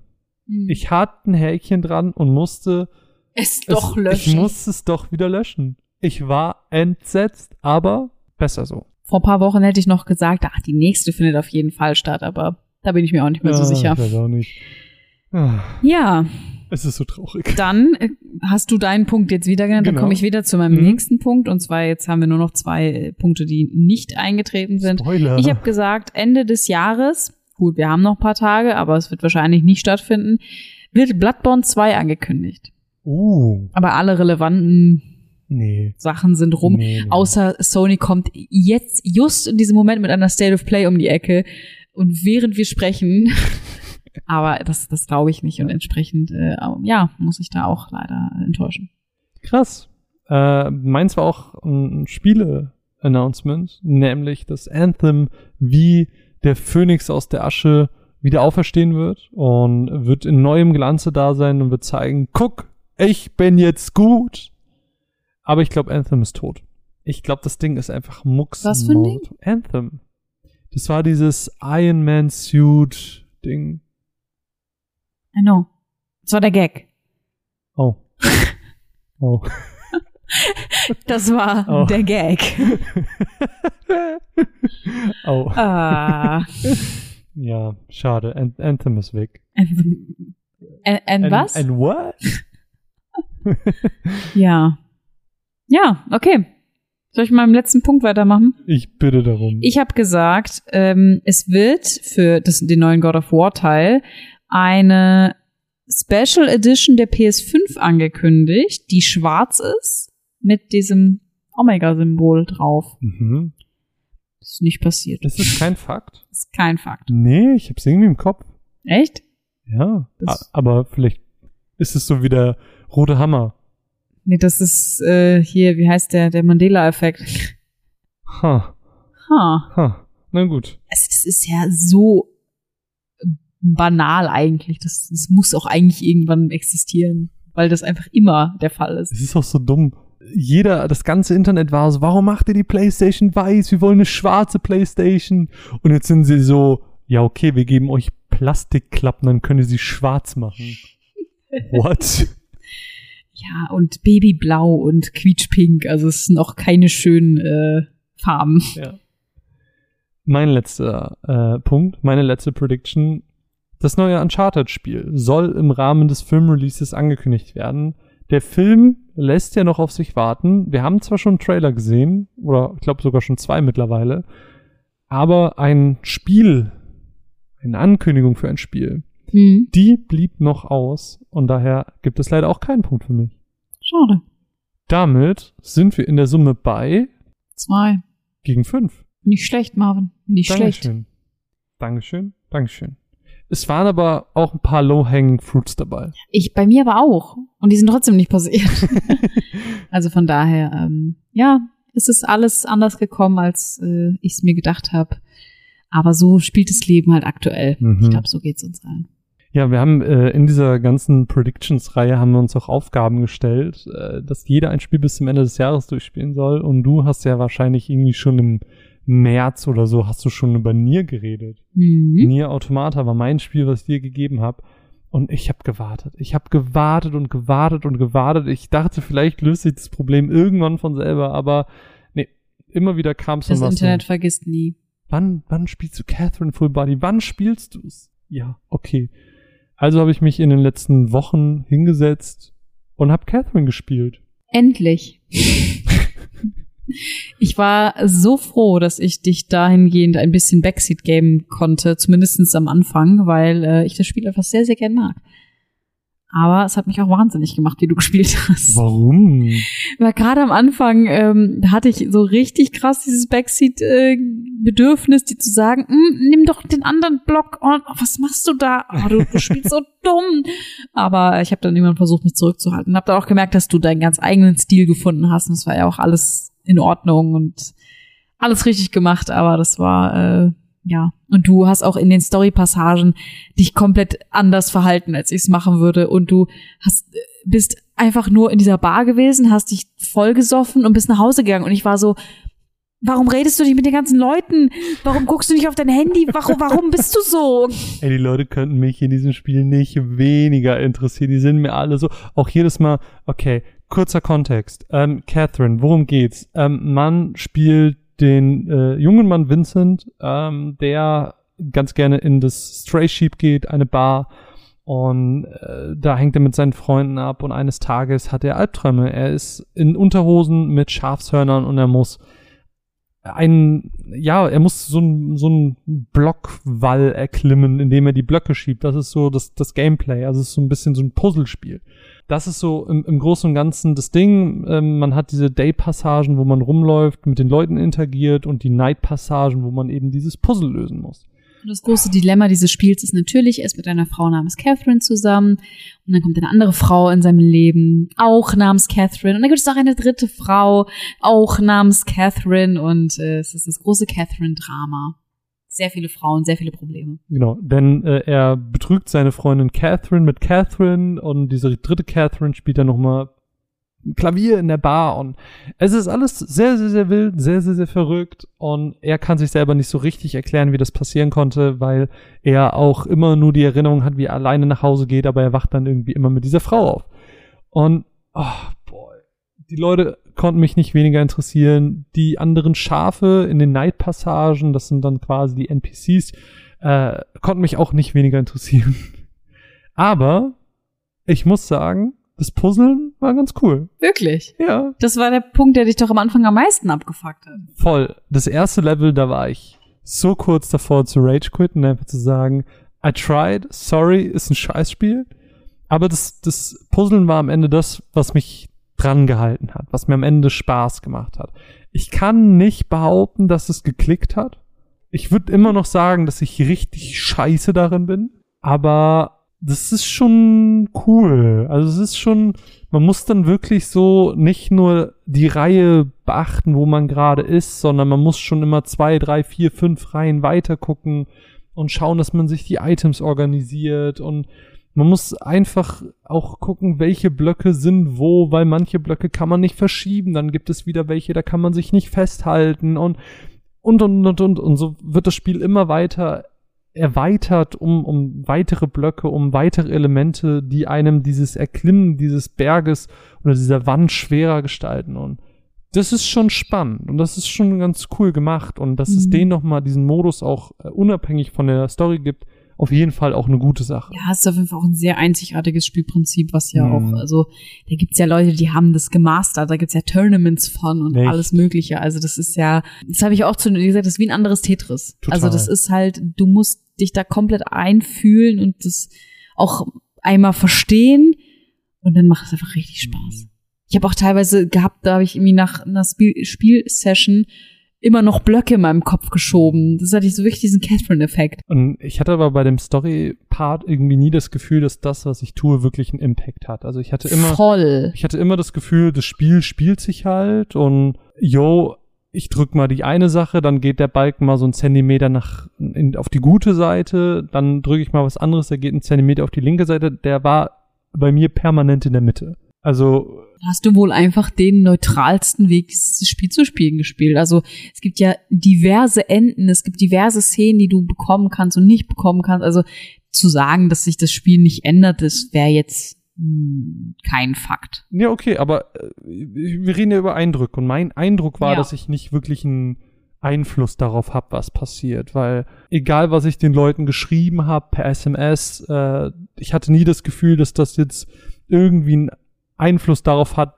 was die Leute zu mir sagen. Also ich hatte immer das Gefühl, immer mal wieder, wenn in Passagen dieser Balken eingeblendet wurde, äh, wenn Vincent was sagen musste, ich konnte nichts auswählen, aber ich hatte das Gefühl, der Balken entscheidet jetzt, je nachdem, wo er steht, was er jetzt sagt. Mhm. Also, dass das dann nochmal so alternative Szenen sind. Aber ich habe irgendwie das Gefühl gehabt, das Spiel progressed aber trotzdem ganz normal weiter und dass das einfach nur so alternative Szenen sind, die immer zu einem bestimmten Punkt zusammenlaufen, aber sich auf dem Weg so ein bisschen verstreuen. Aber können wir vielleicht ein bisschen über das Ende reden? Ja, gerne. Das, dementsprechend, wenn ihr das Spiel nicht kennt, I'm so sorry. Äh, also es gibt anscheinend mehr Enden und sonst skippt nach vorne zu der ersten Matz.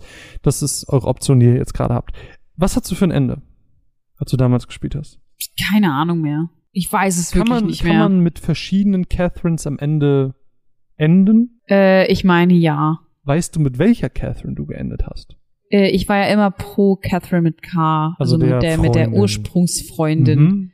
Äh, und ich meine, dass ich das auch hatte mit ihr. Also, es gibt, ich, sag, ich sag's dir kurz, es gibt ein 1, 2, 3, 4, 5, 6, 7, 8, 9, 10, 11, 12, 13 verschiedene Enden, die du haben kannst. Krass. Es gibt äh, Catherine mit C, gibt's vier verschiedene Enden. Mhm. Catherine mit K gibt's vier verschiedene Enden. Dann Rin, also die dritte Catherine, gibt's drei verschiedene Enden.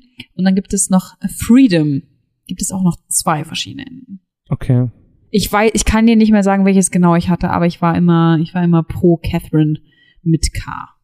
Okay. Das heißt, du hattest am Ende auch irgendein Ende mit ihr. Ja. Weil, also, ganz kurzer Story-Zusammenriss. Ich war am Anfang mega gegen Catherine, gegen K. Ich habe voll gegen sie gewetteifert. Das hat dich voll aufgeregt. Mhm. War so voll für Rin. Ich habe alles für Rin gemacht. Egal, wo ich positiv was zu Rin sagen konnte, ich hab's getan. Immer pro Rin. Die Catherine mit C, die Blonde, das war für mich immer so, jo, hm, nö, eigentlich gar keinen Bock drauf. Aber immer noch besser als Catherine mit K. Und am Ende des Tages ist Rin einfach abgehauen. Die war weg. So, ich konnte nichts mehr mit der machen. Die war wirklich Mhm. einfach weg. Mhm. Ähm, dementsprechend hatte ich dann nur noch zwei Catherines. Und dann habe ich mich aufgrund der Storyentwicklung doch noch dafür entschieden, dass ich Catherine mit K zurück möchte. Okay. Und ich habe alles daran du hast gesetzt. so, okay, wenn ich Rin nicht haben kann, dann nehme ich lieber die alte. Ja, weil die war dann irgendwie doch ganz nett. Und ich habe alles daran gesetzt. Ich habe ich hab mich entschuldigt. Ich habe gesagt, dass ich das alles wieder hinbiege. Habe gesagt, du musst dir keine Sorgen machen. Und, und, und, und, und. Ja, toll. Und dann ende ich mit Catherine mit C. Weißt du, weißt du, also, I shit you not. Und deswegen habe ich halt auch dieses Gefühl gehabt, von wegen, egal was ich mache, es hat gar keinen Einfluss auf die Geschichte. Wirklich am Ende war meine Geschichte, Vincent war überzeugt, ich möchte mit Catherine mit K wieder zusammenkommen. Ich möchte das alles hinbiegen, ähm, wollte sich mit ihr treffen, etc., etc. Wirklich, die komplette Story war nur noch so. Mhm. Mhm. Und dann habe ich das letzte Level gespielt und ähm, ich weiß nicht, ob das immer so ist, aber man hat dann quasi einen Wunsch beim Barkeeper frei. Mhm. Und er sagt, bitte hol sie zu mir, ich möchte mit ihr sprechen. Mhm. Aber er holt dann Catherine mit C. er möchte dann mit Catherine mit C reden und ist so, ich liebe dich, ich will mit dir zusammen sein. Ihr Vater taucht auf und man hat auf einmal ein super happy Ending mit ihr und ist mit ihr verheiratet. Und ich bin so, Also ich kann, ich kann dich da schon mal so, ich kann dir mal so ein bisschen den Wind aus den Segeln nehmen. Weißt du noch die, diese moralischen Fragen, die dir am Ende gestellt werden von den verschiedenen Leveln, Mhm. sowas wie, findest du in einer Beziehung sollte man lügen? Würdest du, weiß ich nicht, XYZ verzeihen? mhm. Das ist Grundlage für das, was passiert. Aber nur die des letzten Levels oder? Nee, generell im ganzen alle? Spiel. Okay. Ja. Und ich sag mal so, du hast natürlich die, die Schwierigkeit, also ich glaube, das Rin-Ende, eins von den dreien zu kriegen, ist besonders schwierig, Mhm. weil äh, Rin ist ja ein komplett neuer Charakter für Full Body Mhm. gewesen. Das heißt, ähm, früher, sag ich mal in der alten Version, du hast zwei Möglichkeiten, du weißt eigentlich, auf welche Möglichkeit das anspielt, sozusagen. Du hast zwei Charaktere, du hast die eine Succubus-Frau, die dich verführt hat und du hast die gute Girlfriend-Frau, sag ich mal, in Anführungsstrichen gut natürlich, ähm, da war das ziemlich obvious. Und du hast wahrscheinlich ziemlich random was genommen und warst dann wahrscheinlich doch auf der Catherine, also mit C-Seite. Von daher, also, das ist halt schwierig zu sagen, ja, ich verstehe nicht, warum am Ende jetzt das Ende da war, weil du ja ziemlich gegen Ende doch nochmal umgeschweift bist. Weißt du, was ich meine? Mhm. Das hat dann einfach nicht mehr gereicht. Aber ich hatte auch so ein bisschen das Gefühl, dass gerade die letzten Fragen mega entscheidend waren, weil die halt so mega auf willst du Frieden oder willst du Chaos? Und es war so, willst du Catherine mit C oder Catherine mit K? Und ich habe eigentlich immer gesagt, ey, ich will volles chillige Leben und. Ja, aber es gibt ja auch gute und schlechte Enden bei Catherine mit C. Okay. Also ein gutes Ende mit Zethrin mit C ist jetzt zum Beispiel in dem Fall, dass sie dich geheiratet hat. Ja. Das ist ja an sich nichts Schlechtes. Das ist ja auch Frieden irgendwie. Ja. Aber ganz kurz, um meine Sache Ende zu reden. Und ich habe immer gesagt, ey, ich will ein, ein ruhiges Leben und sowas. Ähm, und dann gab es aber eine Frage, die war so, sehnt es dich ab und zu nach Aufregung? Und ich war so, ja, so ein bisschen was Spannendes im Leben, ne? Mega nice. Und dann war in diesem Pie-Chart, was man dann gesehen hat, stand dann, sehnst du dich nach Chaos? Und ich bin so, nein, das, das wollte ich doch damit gar nicht aussagen. Und ich hatte das Gefühl, diese eine Aussage hat gerade dazu geführt, dass ich das in Anführungsstrichen schlechte Ende habe. Hm. Ja gut, vielleicht war das einfach auch eine Mistranslation. Ah, Im Vorfeld haben mir ja ganz viele Leute gesagt, Leute wie Migi und so, das ist eine weirde 10 out of 10. Mhm. Und das würde ich nicht unterschreiben. Schade. Ich schon. Also, ich verstehe, was man daran mag, aber ich bin, glaube ich, nicht die Art von Spieler dafür. Warum? Weil dir das in den Story-Passagen alles zu egal war? Ja, also ich bin halt, glaube ich, nicht so der Live-Sim-Typ, Hm. ähm, weswegen, glaube ich, auch ein Persona mir nicht gefallen würde, Hm. weil ich habe keinen Bock mit den Leuten zu reden. Ich, wenn ich kann, skipp ich Text. So, ich, ich lese mir das nicht durch. Gott, du Ich Monster. interessiere mich nicht für eure Geschichten. Gib mir eine gute Cutscene oder so und dann höre ich mir gerne alles an. Aber so dieses Gelese, mm, mm, mm, mm, mm, nicht mit mir. Und ich glaube deswegen, Persona wird dir mega gut gefallen. Für mich ist es aber gar nichts. So immer noch ein Projekt, was ansteht. Ja, aber für mich, ich bin da leider, also ich bin da zu ungeduldig für, ich bin da zu unruhig für. Es ist leider nicht mein Spiel. Deswegen, ey, das Puzzle hat mich voll gekriegt. Das war cool, auch wenn es nicht geklickt hat, aber es ist schön, dass ich es mal gespielt habe. Jetzt kann ich wenigstens mitreden. Gibt ja auch kein richtig und falsch. Wenn das deine Meinung ist, dann ist es deine Meinung. Aber sie ist halt falsch. Ich fand es auf jeden Fall schön. Eine Sache noch zu den Puzzlen, dann können wir gerne auch von Catherine weggehen. Mhm. Ähm, ich fand es schön, es hat zwar nicht vollständig bei mir geklickt, aber dass man trotzdem so ein bisschen angefangen hat umzudenken. Also Mhm. statt diesem, ich kann nur von links nach rechts laufen, ähm, hat man irgendwann gemerkt, naja, aber ich kann den ja auch so schieben, dann kann ich mich runterfallen lassen, rumklettern und dann auf das Podest, was gerade frei geworden ist, und dann den über Kante schieben und so. Also man hat angefangen, so ein bisschen über den Tellerrand hinauszudenken. Und das, Hast du dich dann auch irgendwann nicht mehr so auf deine Items verlassen? ich habe das Gefühl, manche Passagen waren schon darauf ausgelegt. Mhm. Aber ähm, Aber man konnte ja alles auch ohne schaffen. ja, also ich, ich habe fast nie welche gekauft. Also das habe ich ja erst Mhm. sehr, sehr spät von dir erfahren, dass das überhaupt geht. das ist, weil ich nie mit den Leuten geredet habe. Ja, aber ich, ich finde halt, du hast einfach sehr viel verpasst dadurch, dass du halt Hm. eben nicht mit den Leuten geredet hast und eben nicht diese Momente hattest, wo du so warst, oh mein Gott, der mit der braunen Mütze, das ist doch der, der in der Bar immer vorne sitzt und Hm. oh, der hat mir in der Nacht das und das gesagt. Also das ist auch so ein bisschen dieses, ja, diese ganze Lore sich zusammenkratzen und wenn du das alles halt einfach ignoriert hast, dann ist es für dich halt einfach nur ein Typ, der in die Bar geht und am nächsten Morgen mit einer blonden Frau aufwacht. Ja. Also ist halt auch nicht so spannend. ja, ja. Also du hast es dir so ein bisschen selbst kaputt gemacht. ja, aber das ist halt auch eine Art und Weise, wie man halt dieses Spiel spielen kann. Ne? Ja, klar. Wird auch ne? ganz spannend eigentlich. Naja. Das war auf jeden Fall äh, meine kleine, meine kleine Erlebniswelt mit Catherine Full Body. Ja, äh, wenn wir das nochmal machen, gebe ich dir ein bisschen anderes Spiel. Meins eins, das ein bisschen besser zu mir passt. Ja. Ich, Ich dachte gespannt. mir, ich gebe dir mal was, was ein bisschen über den Nein, Horizont ist ja auch geht. cool. Also ich bin ja auch froh über das Erlebnis und ich finde schön, dass ich das mitgenommen habe, weil ich hätte es für mich nie gespielt. Daher Mhm. danke dafür. Dann lass uns doch zum letzten Part dieses Podcasts kommen. Wir haben jetzt den Jahresrückblick so ein bisschen hinter uns gelassen, aber wir haben noch ein paar aktuelle Sachen. Wir haben noch ein paar aktuelle Matzen und da würde ich sagen, springen wir einfach mal ganz kurz rein und hören meine Matz zu Pokémon. Yay. Yay, gonna catch them all. Ist das äh, Pokémon ähm, Brillanter Amethyst? Nee, nee, das ist schillerndes Plexiglas. Ah, okay. Mhm, mhm, mhm. Interessant. Auch eine wunderschöne zwei Stunden später Folge, kann ich sehr, sehr empfehlen. Ja gut, dann ich bin sehr gespannt, was du zu sagen hast und ich sag Mats ab.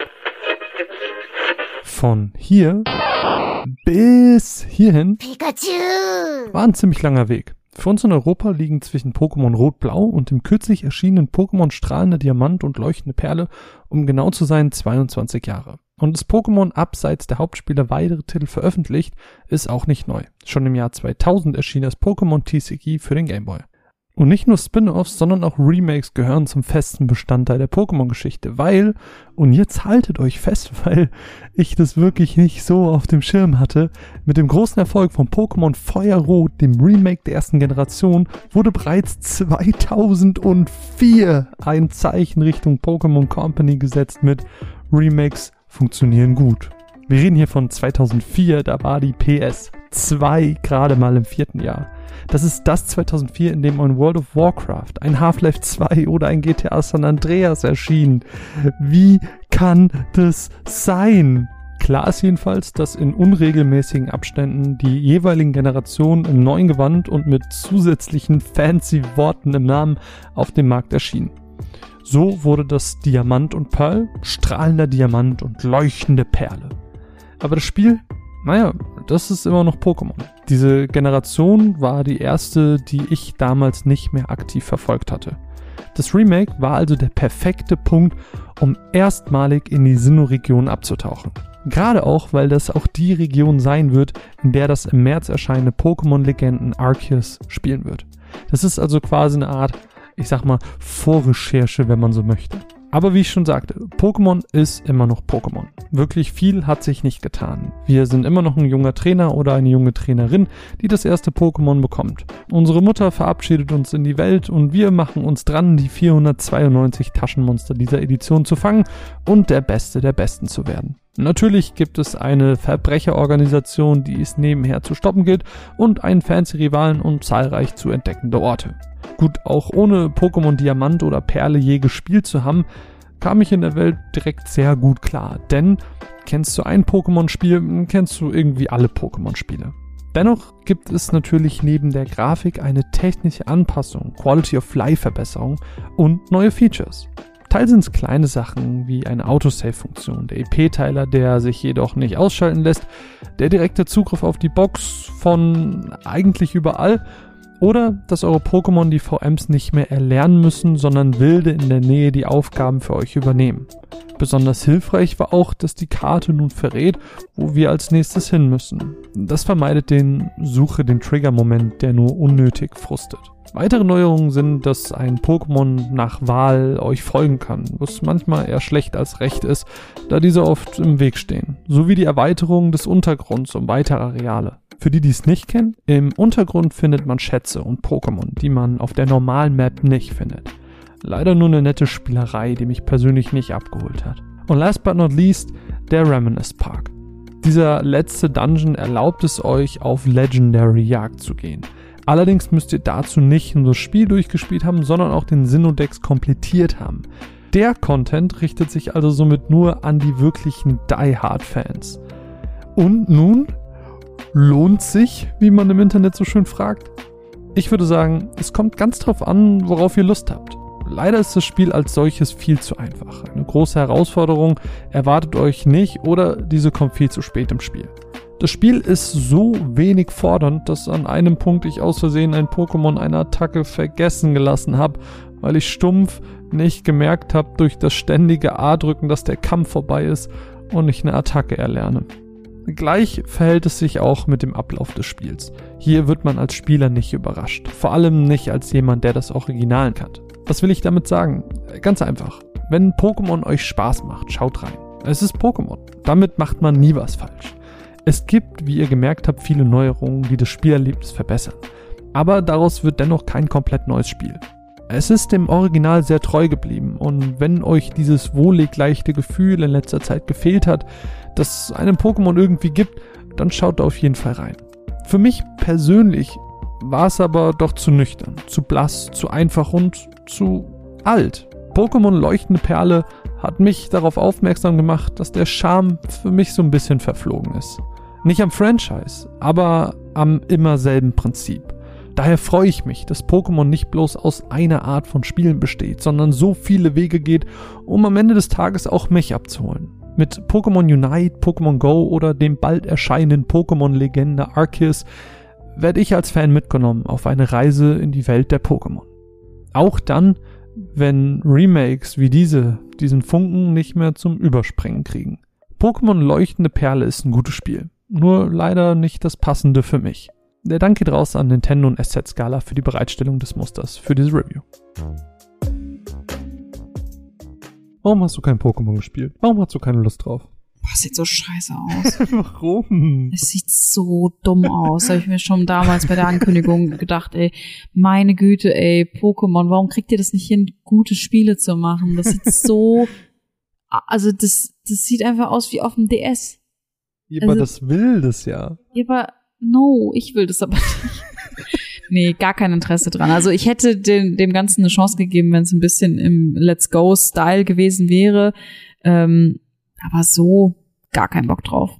Ich find's auch ganz schlimm, dass es so inkonsequente äh, Character Models hat, also im Kampf, außerhalb vom Kampf. Also es ist so Aber das war doch- 2005 für mich. Aber das war doch schon in der ersten Generation so. Ja, aber go with the flow. Also man muss sich auch ändern. Es ist nicht immer alles so gut, wie es früher war. Auf Also jeden Fall.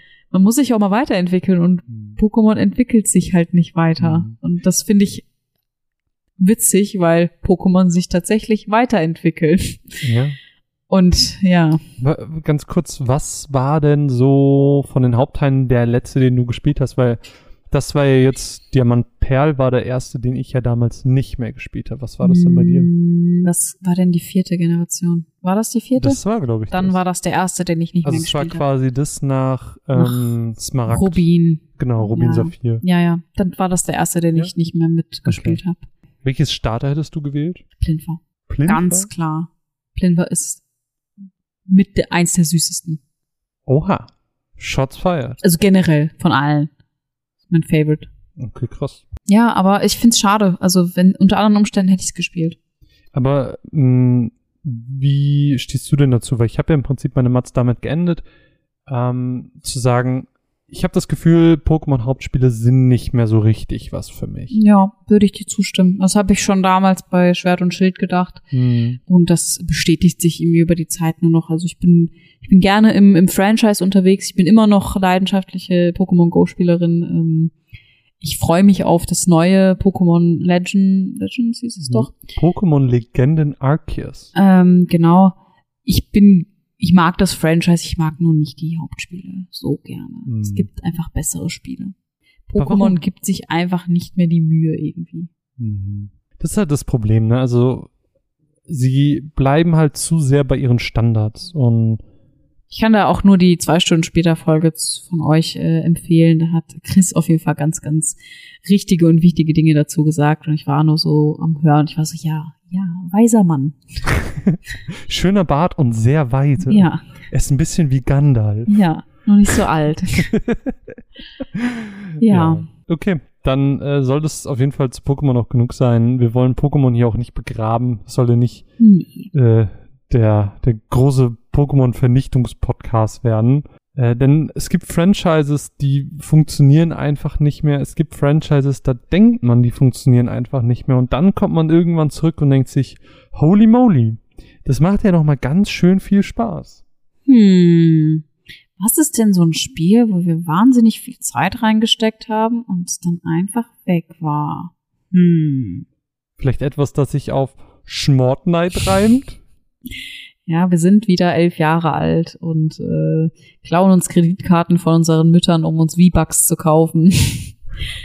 es ist wieder Zeit für Fortnite. Es, es hat jetzt echt, also ich glaube, dass wir bestimmt schon seit 2018 nicht mehr gespielt haben. Da hatten wir, glaube ich, unsere Hochzeit. Oh, Ähm, die gute Zeit nennt man sie auch. Genau, jetzt zum Ende der, des Kapitels. Es gibt ja, es gibt Kapitel und es gibt Seasons. Und das zweite große Kapitel von Fortnite ist vor ein paar Wochen zu Ende gegangen und hat mit Start der, des dritten Kapitels jetzt was Neues angefangen. Da sind wir wieder eingestiegen. Wir sind drin. Und was genau neu ist, was genau cool ist, was genau abgeht in Fortnite, das erzählt euch Mine. Versuchst du irgendwie cool für die Kids zu klingen? Das erzählt euch Mine jetzt in der Matz. Ich sage, Matza?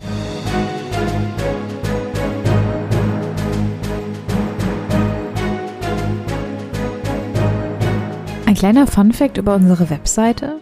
Seit mehr als drei Jahren steht dort, dass Fortnite eins meiner Lieblingsspiele sei. Aber wisst ihr was? Ich habe das Spiel schon ewig nicht mehr gespielt. Als das Battle Royale zu Fortnite im September 2017 launchte, war es für mich nicht nur das erste Spiel des Genres, sondern auch gleich das Beste. In unserem salzigen Trio, wie wir es genannt haben, hatten wir eine echt lange Zeit super viel Spaß damit. Es ist kaum ein Tag vergangen, in dem wir nicht im Gruppenchat über aktuelle Matches, Updates oder kleine Kinder mit ihren Baureflexen unterhalten haben. Und dann, dann war's das irgendwie.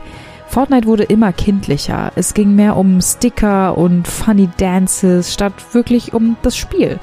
Epic hat seine Nische erkannt, was auch okay ist, und hat uns aber leider dadurch verloren.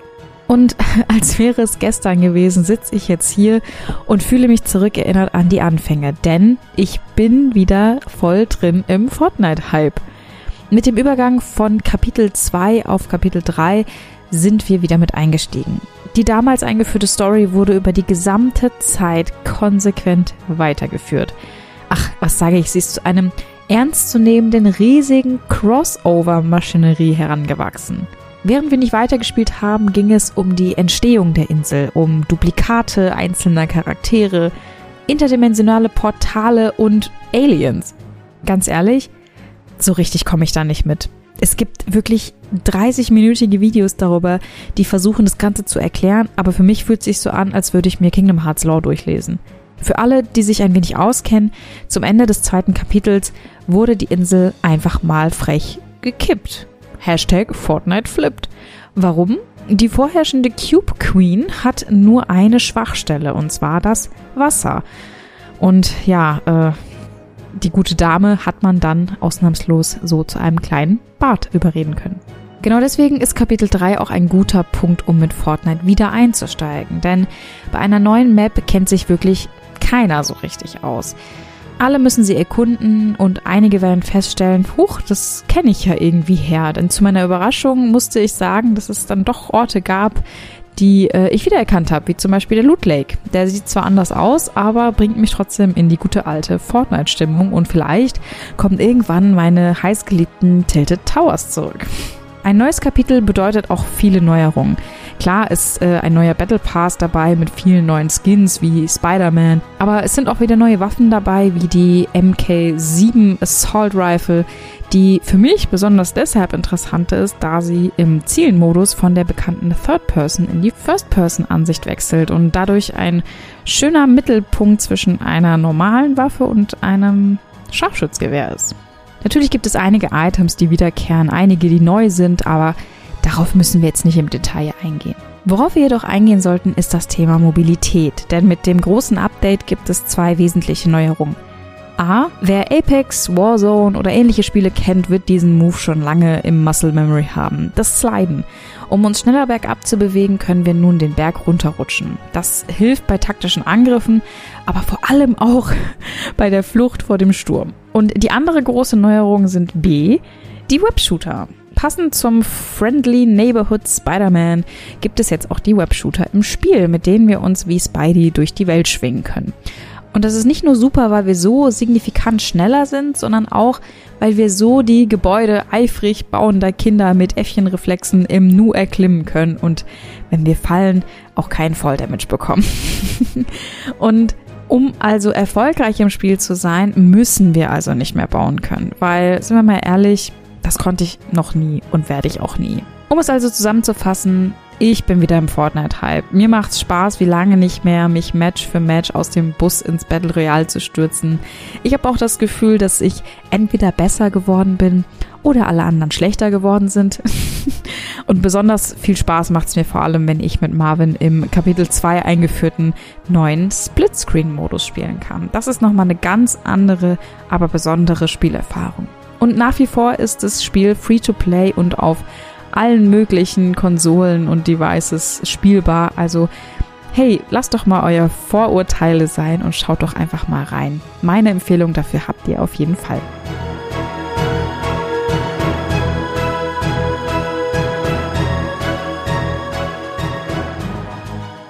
Es ist ja alles Timos Schuld. Man muss einfach sagen, Timo ist schuld, weil der einfach so hyped war. Der war einfach so, Leute, Fortnite, yeah! Und wir waren so, yo, Timo, chill, es ist nur Fortnite. Hm. Und dann, dann gab es diesen ganz schicksalhaften Abend, wo, wo äh, Chapter 2 geendet hat. Und wir waren so, ja, wir gucken noch mal zusammen rein. Dann haben wir halt äh, mit seiner Frau Cutter, äh, haben wir zu viert gespielt, beide Splitscreen und hatten beide irgend oder alle vier irgendwie einen Drink eben äh, an der Seite stehen und wir hatten einfach die fuck es war ein Happening. wir hatten einfach die fucking time of our life. Hatte ein bisschen Apokalypsen-Feeling. Oh, Hatte das Gefühl, ja, das war aber auch Stimmung. schön. War schön. Also Fortnite ist aber auch so ein Team-Ding, ist so ein Gruppending, macht super viel Spaß, wenn man es mit Leuten spielt. Ich habe jetzt auch ein paar Mal alleine gespielt, das hat nie denselben Flair. Das macht so Mhm. Bock, einfach rumzulaufen und einfach Fortnite zu rufen. Das ist dumm. Es ist einfach wirklich dumm, aber es macht mega Mhm. viel Spaß. Das, das Spiel hat einfach Matchmaking verstanden und ja. man kann über Fortnite sagen, was man möchte, aber es macht unfassbar viel Spaß. Ja, ich muss mich tatsächlich anschließen. Also ich meine, Fortnite leidet halt ein bisschen äh, an seinem Ruf. Ähm, aber ähnlich wie das zum Beispiel ein Minecraft auch tut, macht es das Spiel ja nicht schlechter. Also ich meine, nur weil ein Spiel in einer gewissen Altersgruppe unter 14 sehr beliebt ist, heißt das nicht, dass es schlecht ist. Also das, ja, also sie haben zwar eine Zeit lang irgendwie, glaube ich, versucht, gerade diese Zielgruppe mehr anzusprechen, Mhm. glaube aber, dass die Zeit auch ein bisschen wieder rum ist. Ja. Also sich das jetzt alles so wieder so ein bisschen durchmischt. Ich glaube, so ganz alle werden sie damit trotzdem nicht erreichen, weil es Mhm. einfach zu sehr in den Köpfen ist. Ähm, klar, wenn man bei seinem zehnjährigen Neffen sieht, dass er gern Fortnite spielt, denkt man sich, gut, was soll ich damit? Aber dem ist halt nicht so. wie geil sich Fortnite aber auch entwickelt hat. So, also wir können ja immer so ein bisschen angeben mit unseren Skins, die wir von früher aus der ersten, äh, aus dem, aus dem ersten Chapter haben noch. Also zu meinen Zeiten. Zu meiner Zeit. Da gab's den Sensenmann. Das war so ein mega krasser Keanu Reeves Bootleg. Aber damals hatten die einfach noch keine Lizenz und heute kannst du einfach äh, mit Ariana Grande, Spider-Man und den Master Chief und Lara Croft äh, mit der Gatling Gun umschießen. Ich bin ja maximal traurig, dass ich keinen Ariana Grande Skin habe, weil der einfach nur ultra cute ist.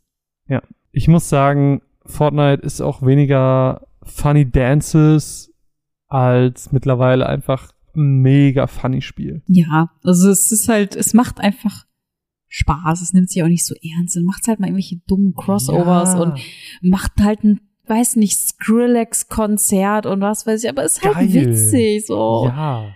Mach doch einfach. Es Mach. ist einfach so, muss ja nicht immer alles braun, matschig, Krieg, Russland, äh, Call of Duty, Peng Peng sein, weißt du? Und gerade das, also gerade weil ich das dieses Jahr so viele gespielt habe, ist der Kontrast so geil, weil man, Mhm. ich meine es gerade schon, so das Matchmaking ist so gut. Und die Map sieht auch so schön aus. Ja. Es, macht, es ist einfach schön anzusehen. Es gibt einfach mal bunte Farben. What the hell? Ach, Fortnite. Leute, Fortnite. spielt Fortnite. Spielt Fortnite, ganz ehrlich. Ganz es ist ehrlich. free to play. Es gibt's auf jeder Konsole und eurem Kühlschrank, also macht's. Genau, es läuft nicht auf jeder gleich gut, also die Switch, das ist schon ein bisschen hässlich, muss man sagen. Aber auf der PS5, uiuiui, das läuft ja butterweich und wunderschön und Kannst auch auf der zu PS4 zweit. spielen. Ist auch okay. Auch okay. Das, was ihr da habt, spielt's einfach, spielt Fortnite. Why not? All consoles are beautiful. So. Außer Auch. Xbox. Nein. Der Hate ist vorbei. Der Hate Das war mal. In diesem Sinne, wo wir gerade bei Xbox sind, lasst uns doch ein bisschen über Death Store reden, denn als das damals für den PC rauskam, ähm, hatte Chris schon unfassbar davon geschwärmt und meinte, ey, Game of the Year Anwärter und das Spiel ist so toll und, und gut und wunderbar und ich war so, oh yo, das muss ich irgendwann spielen, wenn es auf der Switch rauskommt. Ich habe es jetzt für PlayStation gespielt. und ich würde sagen, wir hören einfach mal in meine Mats rein. Mats ab. Was bedeutet das Leben, wenn es keinen Tod gibt? Was bedeutet der Tod, wenn es der alltägliche Beruf ist? Töten, um zu leben? Tod. Leben. Leben. Tod. Death Store ist auf den ersten Blick ein süßes, wenn auch sehr dunkles Action-Adventure, bei dem man die Kontrolle über eine Krähe hat, die die Aufgabe des Sensenmanns übernommen hat. Wenn auch das Ganze bürokratischer ist, als man sich irgendwie vorstellt. Denn von einem Büromitarbeiter bekommen wir zu Beginn des Spiels einen aufregenden Auftrag. Wir sollen eine Riesenseele ernten. Mann, das ist doch mal was mega Besonderes. Denn das klingt nicht nur besonders, sondern hinter den Riesenseelen verstecken sich anspruchsvolle sowie spaßige Bosse. Gerade besiegt und im Inbegriff die Seele zu ernten, taucht eine alte, große Krähe auf, schnappt sich die Seele und verschwindet. Wir machen uns also auf, sie zu verfolgen. Haben wir sie dann erstmal gefunden, sehen wir, wie unsere Seele einer Tür geopfert wird. Death's Door. Ohne unser Ziel haben wir keine Möglichkeit, neue Aufträge zu bekommen.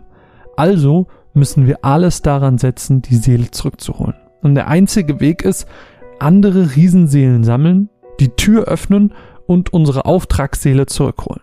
Und hier startet das Spiel so richtig für uns. Es gilt insgesamt drei Areale zu durchforsten, Rätsel zu lösen, Gegner umzunieten und schließlich die jeweiligen Arealbosse zu besiegen. Dabei werden wir im Laufe des Spiels nicht nur mit Seelen belohnt, die wir nutzen können, um je eins unserer Attribute wie Stärke oder Geschwindigkeit zu verbessern, sondern erhalten im Laufe des Spiels auch vier Fähigkeiten, die sich als Distanzangriffe im Kampf und zur Lösung von Rätseln in der Spielwelt nutzen lassen.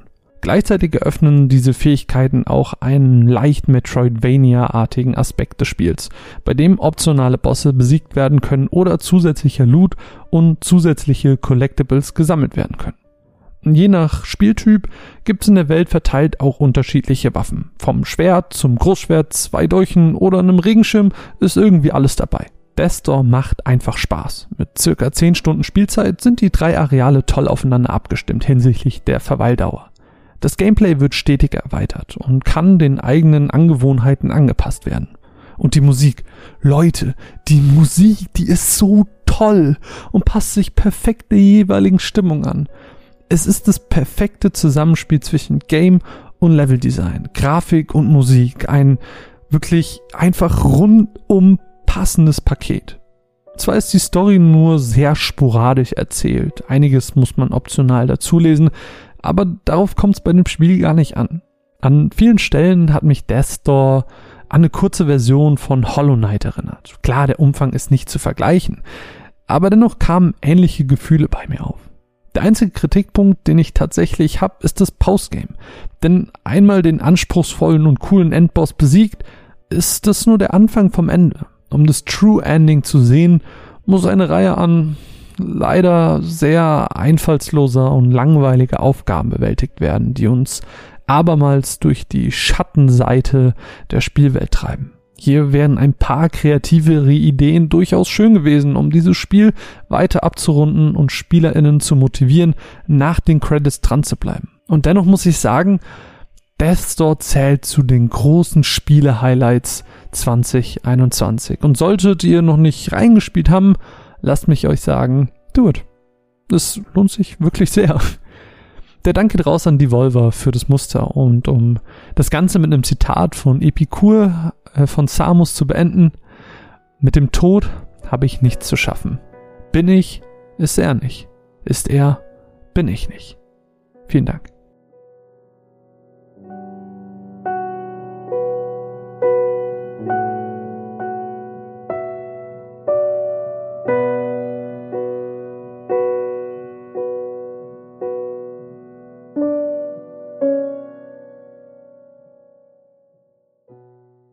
Muss was gestehen. Jo, Ich habe mir deine Matz nicht angehört. Ich will die auch nicht hören. weil Ich will nichts darüber wissen. du willst auch noch ein Death Store Mäuschen werden. Eben. Ich finde, es sieht sehr cute aus. Man ist ein Bird mit einem Schwert. Und die Musik, das Und hast die du ja, du hast Musik, traumhaft schön. Aber ich, ich will gar nicht weiter darüber reden. Wir können den Podcast hier beenden. Ich, ich will, ich will das alles komplett jungfräulich erleben. Ja. Und es lohnt sich. Also, ihr habt es in meiner Matze auch schon gehört, es ist ein äh, wunder, wunder, wunderschönes Spiel. Ich kann es nur sehr empfehlen. Dir halt auch, weil dir wird's mega gefallen. Du wirst auch richtig die Hollow Knight Vibes bekommen. Ich weiß einfach, dass mir das gefallen wird. Ich Mhm, weiß es mhm. jetzt schon. Das ist genau die Nische an Spielen, die ich liebe. Ja. Spielt's. Deswegen, Ja. Spiel's. Spielt's. Spielt, spielt, spielt. Spielt, was ihr wollt. Spielt gute Spiele. Ähm, gut ist natürlich auch sehr relativ objektiv, äh, subjektiv. Äh, spielt das, was euch Spaß macht. Denn das ist immer schön. Das vertreibt Zeit. Ist eine tolle Sache. Und wir wollen Danke sagen. Danke nochmal für das Jahr 2021. Vielen, vielen Dank für eure äh, fleißigen Öhrchen, die uns auch in diesem Jahr wieder zugehört haben. Wir hoffen, ihr hattet sehr viel Spaß mit uns. Oder, Mine? Definitiv. Definitiv. Und damit es auch weitergeht, ähm, ja, bleibt einfach dabei. Bewertet den Podcast, egal ob bei iTunes oder bei Spotify. Freut uns alles. Alles sehr, sehr schön zu lesen. Wir geben uns weiterhin Mühe, tolle Matzen für euch zu schreiben, toll, äh, tolle Spiele für euch zu besprechen. Setzen uns immer wieder gerne für euch hin, um auch mal besondere Sachen zu machen. Deswegen gibt's jetzt auch auf Twitter ein wunderschönes Gewinnspiel wieder, weil äh, unser letzter Podcast, ihr erinnert euch, wir haben über das Digimon Trading Card Game geredet. Jetzt haben wir noch was ganz Besonderes zu verlosen, nämlich so ganz spezielle Promo-Sets, die es nirgendwo zu kaufen gibt. Das heißt, äh, wenn ihr irgendwie Bock habt, was über das Spiel zu lernen oder besondere Karten zu Hause zu haben, dann schaut auf unserem Twitter-Account vorbei. Da könnt ihr nämlich einige dieser Sets gewinnen. Da wird es auch mehr als einen Gewinner geben. Auf jeden Fall vorbeischauen. Das wird uns sehr, sehr, sehr freuen. Und ansonsten, wie gesagt, vielen, vielen Dank für eure Unterstützung. Ähm, sei es jetzt, weil ihr den Podcast weiterempfohlen habt oder weil ihr ihn auch einfach nur gehört habt oder wenn ihr uns sogar bei Patreon unterstützt. Das wäre natürlich noch schöner und wäre die Kirche, Kirche, Kirche, Die Kirche auf, der, die auf dem Sahnehäubchen. Kirche Auf dem Sahnehäubchen. So ist es. Liebe Freunde, passt auf euch auf. Und wir hören uns nächstes Jahr wieder. Ja, bleibt gesund und äh, wir hören uns. Wir machen Air High Five. Air High Five. Bis bald. Kommt gut in die Nacht. Tschüss. Tschüss.